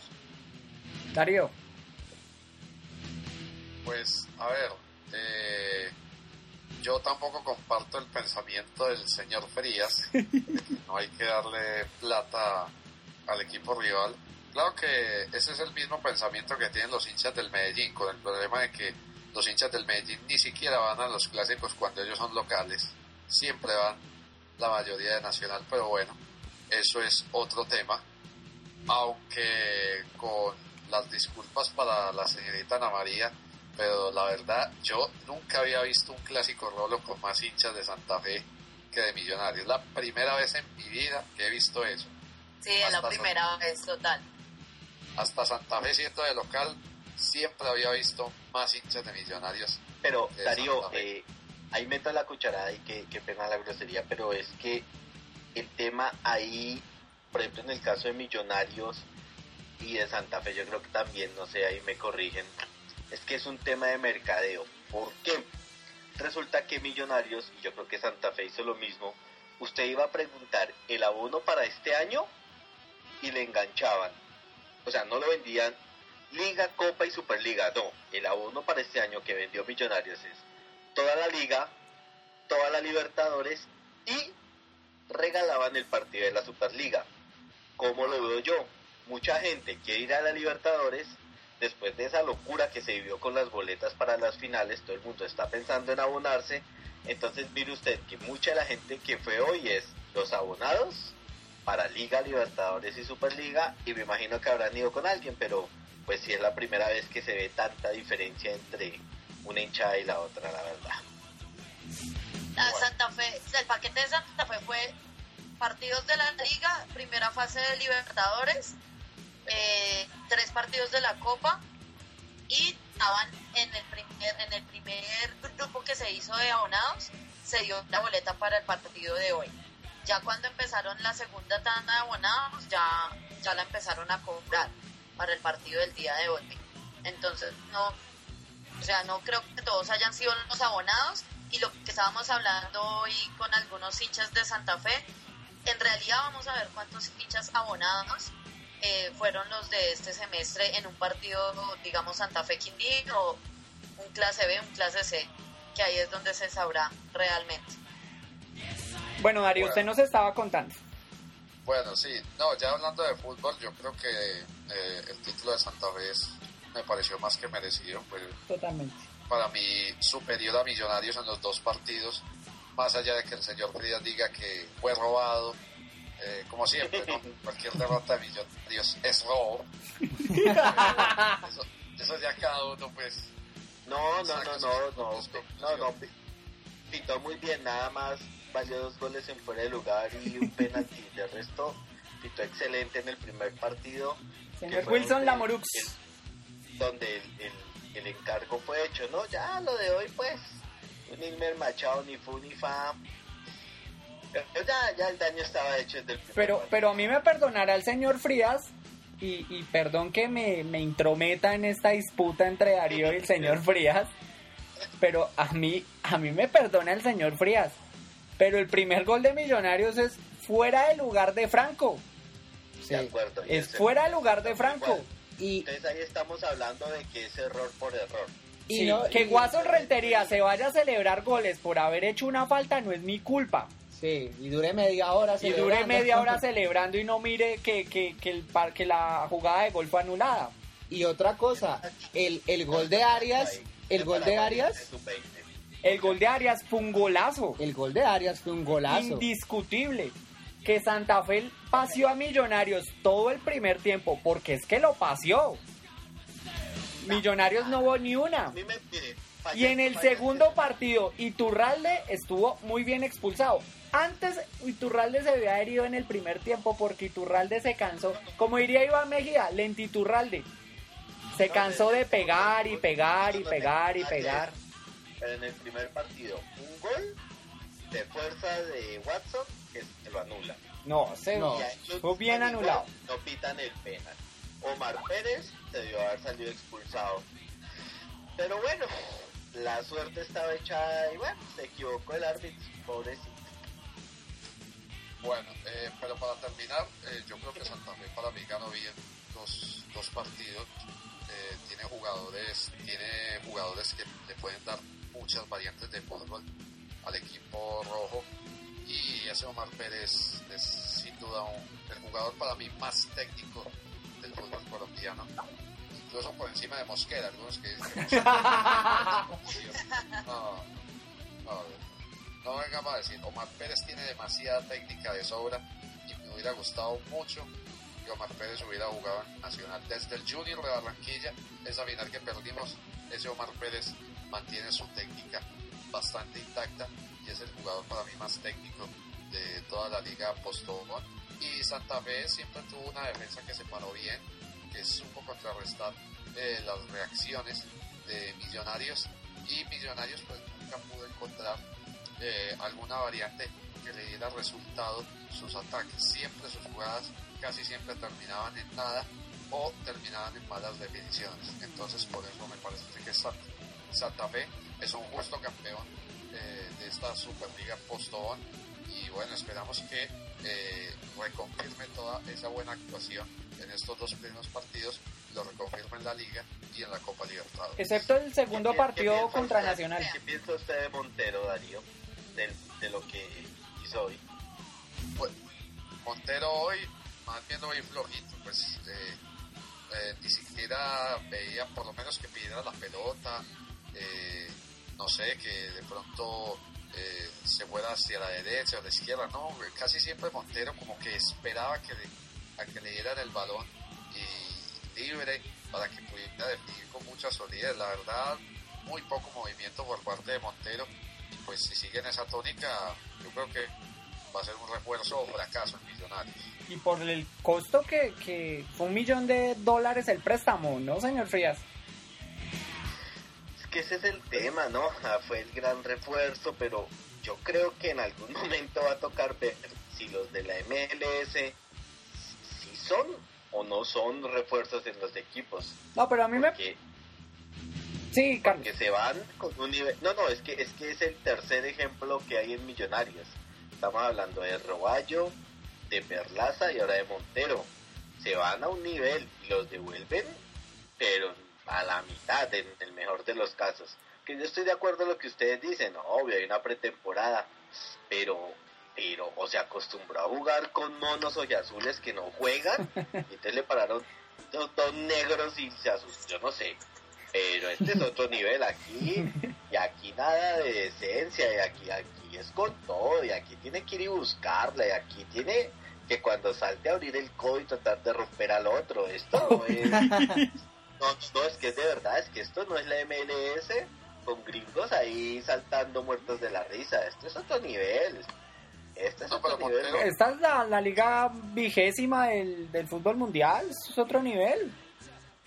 Sí, No, pero. Montero, a mí, a mí sí me parece que Montero es un buen refuerzo. Lo que pasa es que Millonarios tiene que buscar la forma de, de saber explotar su fútbol, de saber cómo explotar sus condiciones. Eh, creo que a él le falta, pues, eh, trabajo en. eh, el o sea, falta que en Millonarios haga, haya trabajo en equipo para que puedan eh, aprovechar la potencia goleadora de Montero. Es, es problema de, de, colecti- de colectividad en el fútbol de Millonarios en la parte ofensiva para poder aprovechar los goles de Montero. Lo que pasa es que también Millonarios le hace falta un asistidor, porque es que, por ejemplo, no estaba Mayer Candelo. Es que eso le iba a decir. Prometo solemnemente que no vuelva a criticar nunca a Mayer. Pero, Ah, que no, no, ese viejo, por decirlo cariñosamente, ese sabe lo que es jugar fútbol y ese sabe manejar tiempos. A falta que hizo hoy Mayer. A falta, yo. Por eso, no, además, además Montero hoy tuvo dos jugadas interesantes. Le hizo un taco a Watson. Ahora, Watson se comió uno en el palo. Porque eso era gol. Y donde hubiera arrancado Millonarios ganando, quizás la historia hubiera podido ser otra. Sí.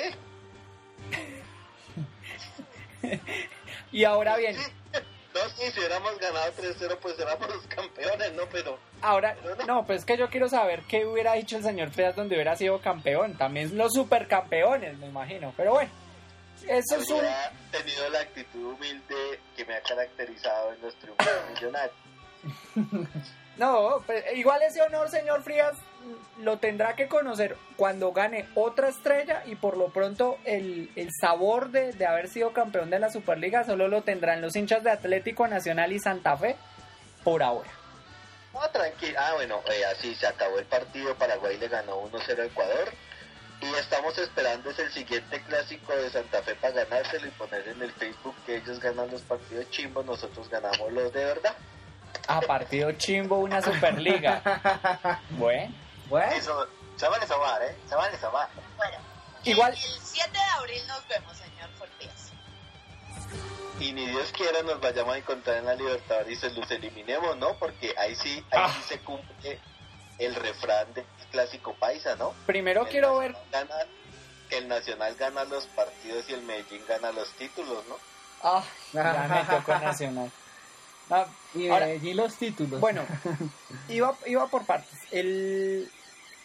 Ahora, hay que tener en cuenta que a Santa Fe en el primer partido, la mm, juez de línea, mm, esta señora se me fue el nombre, eh, Luzmila González, le anuló un gol bien, bien anulado a Santa Fe, ¿no? Ya que el señor Frías se está metiendo con, con los jueces.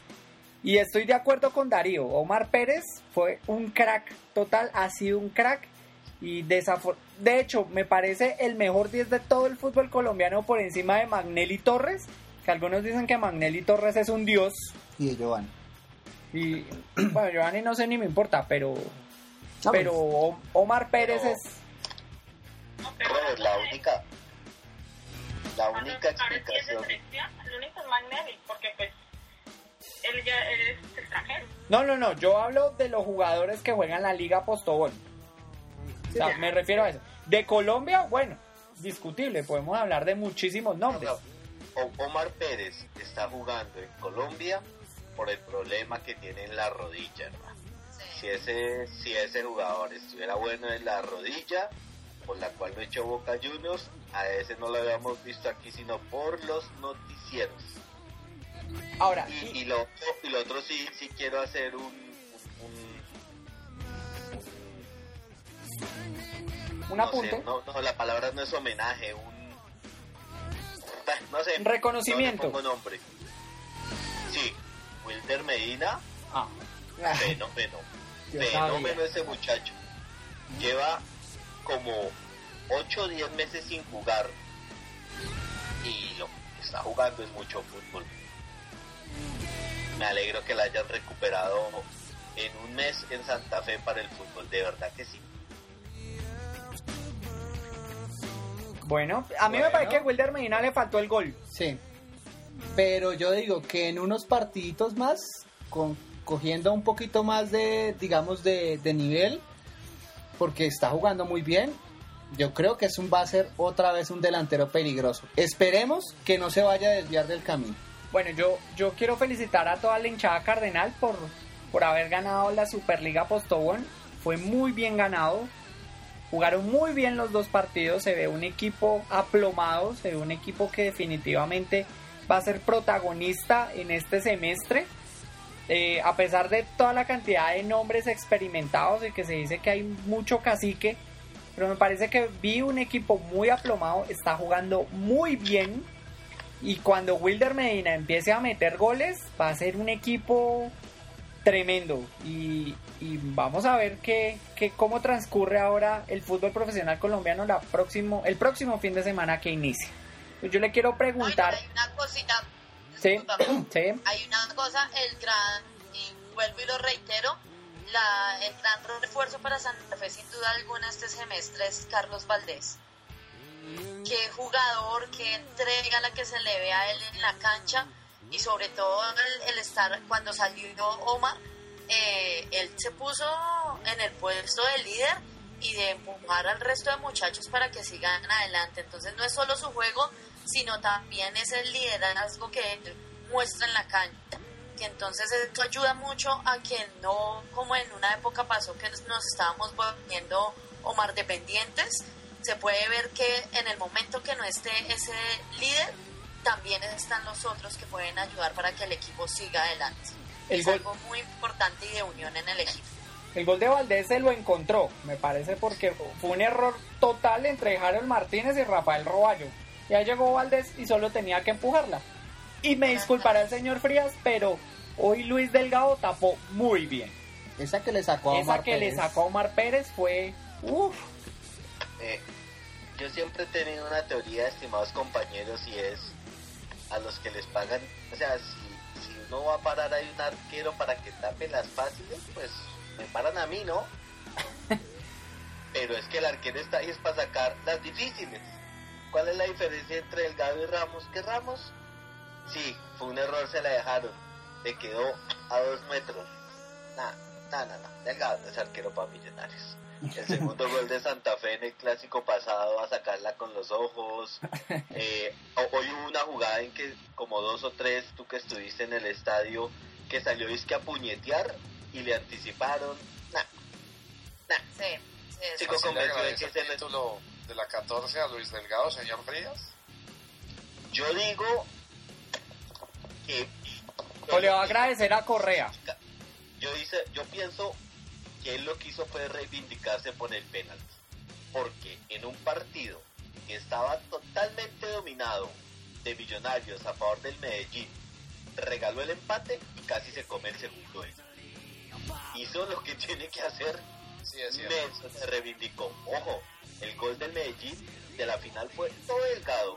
Y a los tres minutos soltó uno que no lo, no nos lo metieron por cosas de millos. Sí, tapó el último penalti, pero si hubiera tapado bien en el partido no nos había puesto a jugar.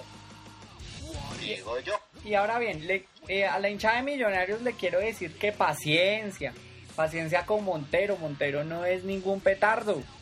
Porque ya muchos estaban diciendo, al principio cuando llegó Montero, Montero es un ídolo, porque lo vi en más de un hincha de Millonarios en Twitter, que Montero ya era un ídolo y no había jugado el primer minuto. No, Paciencia más, como... es, es que el jueves cuando hicieron el cambio cuando él entró, o sea, el estadio parece que hubieran hecho un gol como lo aplaudieron. No, le hicieron la venia.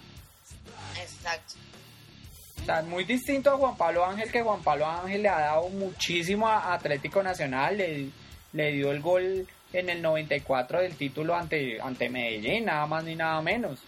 Y Juan Pablo Ángel vuelve a casa y es un líder que vuelve a, a tomar eh, liderazgo y, y vuelve a, o sea, vuelve a un equipo a organizarlo Tengo que organizar. y, y es un referente de la institución. Pero es que Montero no tenía nada que ver con Millonarios y llegó y ya lo estaban, pues, idolatrando. entonces paciencia. Y no, y hoy entonces, como no metió gol, y, y- y eso que apenas vamos, creo que Montero ha jugado tiempo, no, partido y medio, ha jugado. Calma con Montero, calma con Torres. Torres es un técnico muy bueno, les dio, gracias a él, en, su dirección técnica, les dio el, el título número 14. Entonces ya vienen a decir que, que siempre es el eterno segundo. No, Eh, calma, calma. Esperen que empiece un poco el torneo. Tienen una Copa Libertadores. Estaban sin Mayer Candelo. Me parece que, que a Harold Martínez sí definitivamente como lateral. No sé. Sobra ahí. Y, y hay que esperar que empiece el torneo. El que, el que quedó como verdadero segundo fue el maestro de Torres, Bernal. Ah, sí. Ese sí. A Erika le quiero preguntar cómo ve el segundo, la segunda fecha donde a Nacional le toca contra Santa Fe en Bogotá. Interesante, muy interesante, pues por lo que llega, llegan pues los dos campeones, cada uno con su Superliga, pero pues ya Nacional del año pasado. Pero igual, o sea, con, con ganas de, verlos jugar, igual porque Santa Fe, Santa Fe tiene buena nómina y pues al parecer está demostrando que, que tiene con qué. He visto buenos jugadores, he, he- he visto que tienen con qué. Igual espero que Nacional tenga lo mismo. Porque pues ahorita en pretemporada y partidos amistosos prefiero ser prudente y no hablar de más, sino que pues, esperar partidos que comience el partido de liga, el primero, primera, segunda fecha y así. ¿En qué fecha es Millonarios Nacional? Segunda. No, es como en la onceava fecha. No, la segunda La ah, segunda no, fecha, millonarios, millonarios, sí, Es- sí, sí. Si no estoy mal y si mi memoria no me falla, Fecha 11. es la fecha 11 que se juega día miércoles o jueves en Medellín. No, en el Atanasio. No, es en Medellín. Por eso, se juega miércoles o jueves porque es a mitad de semana, fue programado a mitad de semana. Y va a ser en Medellín. Es el único partido que va miércoles este semestre. Y preciso fue ese. 11. Preciso fue ese. Bueno. Entonces, ah, bueno, le iba a preguntar a Darío también cómo ve ese partido de Santa Fe Nacional en la segunda fecha. Sí, yo decía que eh, por Twitter que Nacional debía ser por lo menos el 90% del puntaje de las primeras seis fechas. Y lo decía el 90% porque sé que ese partido con Santa Fe es el más complicado. Con un Santa Fe pues bastante reforzado ya con Omar Pérez, con Medina, con Emanuel Molina, el del Cúcuta que es muy bueno Sí. eh, varios refuerzos interesantes de, de Santa Fe. Y bueno, la repatriación del borracho de Torres que no hizo y no tomar aquí en, en Nacional. Pero en Santa Daniel Fe sí Torres, la ¿no? rompe. Cabeza motor. Exacto. Casa motor. En, en Santa Fe ahí sí la rompe Daniel Torres. Entonces creo que es el partido pues más eh, complicado. Y no olvida Humberto Mendoza. El resto Nacional tiene que ganar las primeras seis fechas. De ahí en adelante eh, ya son pruebas de juego. Los dos clásicos y los partidos con el Cali y con Millonarios. Yo pienso que ojalá Santa Fe no vaya a sonar a Nacional. Que Santa Fe se ve muy aplomado y Nacional pocón pocón. Y ojalá Sí, no, eh, Ojo el- que... Que solo espera, solo que espera que Santa Fe no qué. No vaya a sonar a Nacional. O sea, no le vaya a dar duro, no le vaya a recordar. Creo que hubo una goleada 5-0 por allá en agosto, si no estoy 2008. mal, que, que Santa Fe jugó con una camiseta amarilla por... Por el cumpleaños los de hermanos Gómez. 2008. los hermanos Gómez. Eh, que estaba Barrabás Gómez de técnico. Bolillo en Santa Fe y Barrabás en Sí, Nacional. señor. Uy, ese partido sí fue lo más asqueroso que vi en mi vida. Sí fue 5-0. Sí. Sí, Sí. Y Mosquera los clavó. Era el mismo Mosquera que está en Nacional. Por eso, ese día Santa Fe sonó a Nacional. Y como veo a Nacional, es que a Nacional lo veo muy flojo. Lo veo igual. que También que es en la fecha de mi cumpleaños. Entonces que también lo... Sí, Nacional, la verdad, sí está, Uy, no. está flojo, flojo. Manita de corazón, no te deseo ese regalo. Igual, igual la hinchada de Nacional irá a alentar, eh, irá a um, apoyar a su equipo en Bogotá. En Bogotá siempre, Nacional sí. es un equipo de todo el país. Es un equipo que tiene hinchada en cualquier rincón del país. Y Lo que pasa es que sí, la, la hinchada nacional en Bogotá va, pero porque es muy esporádico, pues es muy esporádico, muy esporádico que Nacional vaya a Bogotá, entonces por eso hay tanto aforo eh, verde aquí en la capital. Pero bueno, esperemos un, un buen partido en esa segunda fecha que lo analizaremos en la próxima semana. Señores, ¿no es más? Pues Frías. pero tampoco es menos, ¿no? Señor Frías, lo siento mucho. Eh, hoy fue un día fatídico para usted porque Bonilla eh, salvó el partido de Colombia y su Millonarios del Alma perdió contra el rival de patio y eso se lo van a recordar de aquí y como en cuatro Superligas más. Lo bonito del fútbol es que cada domingo hay una revancha, ¿no? Que no nos toque sacarnos este clavito en otro momento más interesante. Pero me disculpará, señor Frías, pero es que no es lo mismo ganarle al rival de patio en un clasiquito de una fecha de FPC o cuando se está disputando una copa, llámese como se llame. Ojalá no tenga el gustico en la Libertadores de agradecerles el favor de hoy.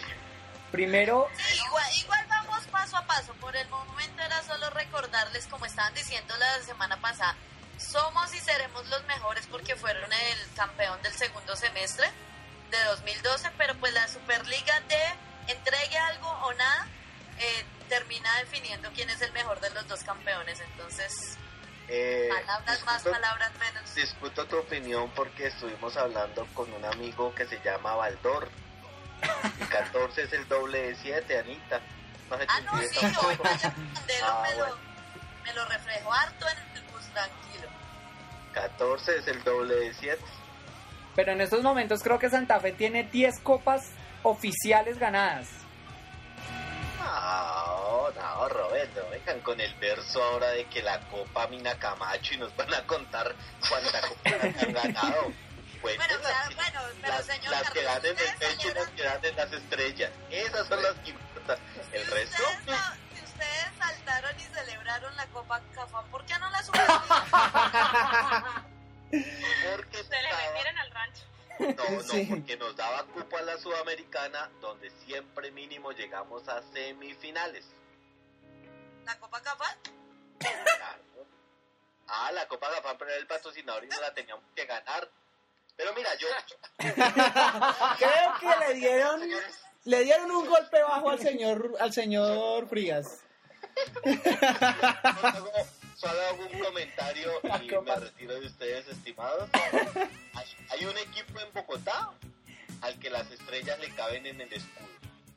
Hay otro al, los, al que no. Señor Frías, le recuerdo que Once Caldas y Nacional fueron ganadores de Copa Libertadores. Sí. Saludos de Hernán Silva, ¿no? Que por aquí también lo recuerdan mucho. Sí, señor, y saludos a Carlos Bianchi también que no re- no no mm, no fue a reclamar la medalla cuando fue finalista. Hermano, Decirle algo al señor Carlos desde que mi presidente no salga a decir que tienen que devolver una o dos estrellas, ya con eso No, y si es por saludar a a- Ana María, Ana María, Señor. Ana María, eh, me da pena lo que te voy a decir. No se te olvide que César Villegas, Ah. el presidente de Santa Fe, y a él los Gilberto Rodríguez Orejuela le decían el osito y mandaban plata.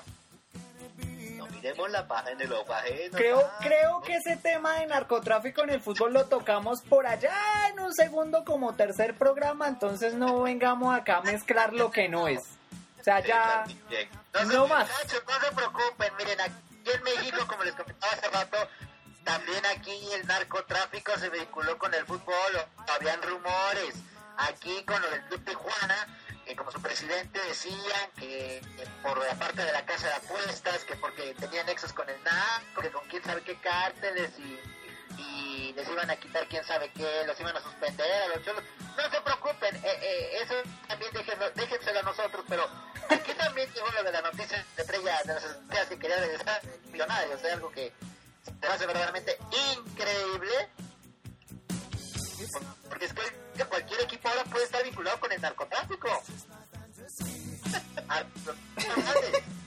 Con todo respeto. Sí, es que hay, hay, Eso sí tiene razón, Ángel. a mí me parece que ahí el señor Frías, el señor Frías cuando, cuando pierde millonarios, o es la culpa del árbitro o es la culpa del narco de turno. Pero bueno, hubo un golpe bajo con la Copa Cafam, creo. Pero bueno, Listo, nada más. nada más. ¿Algo más por decir? Que Racing ganó el torneo de verano. ¿Y que, y que, Racing, carajo. que Costa Rica ganó la Copa Centroamericana y que eh, la sorpresa entre los calificados a la Copa de Oro es Belice. Uy, Uf, eso, Vea, pues. esa va a ser la revelación.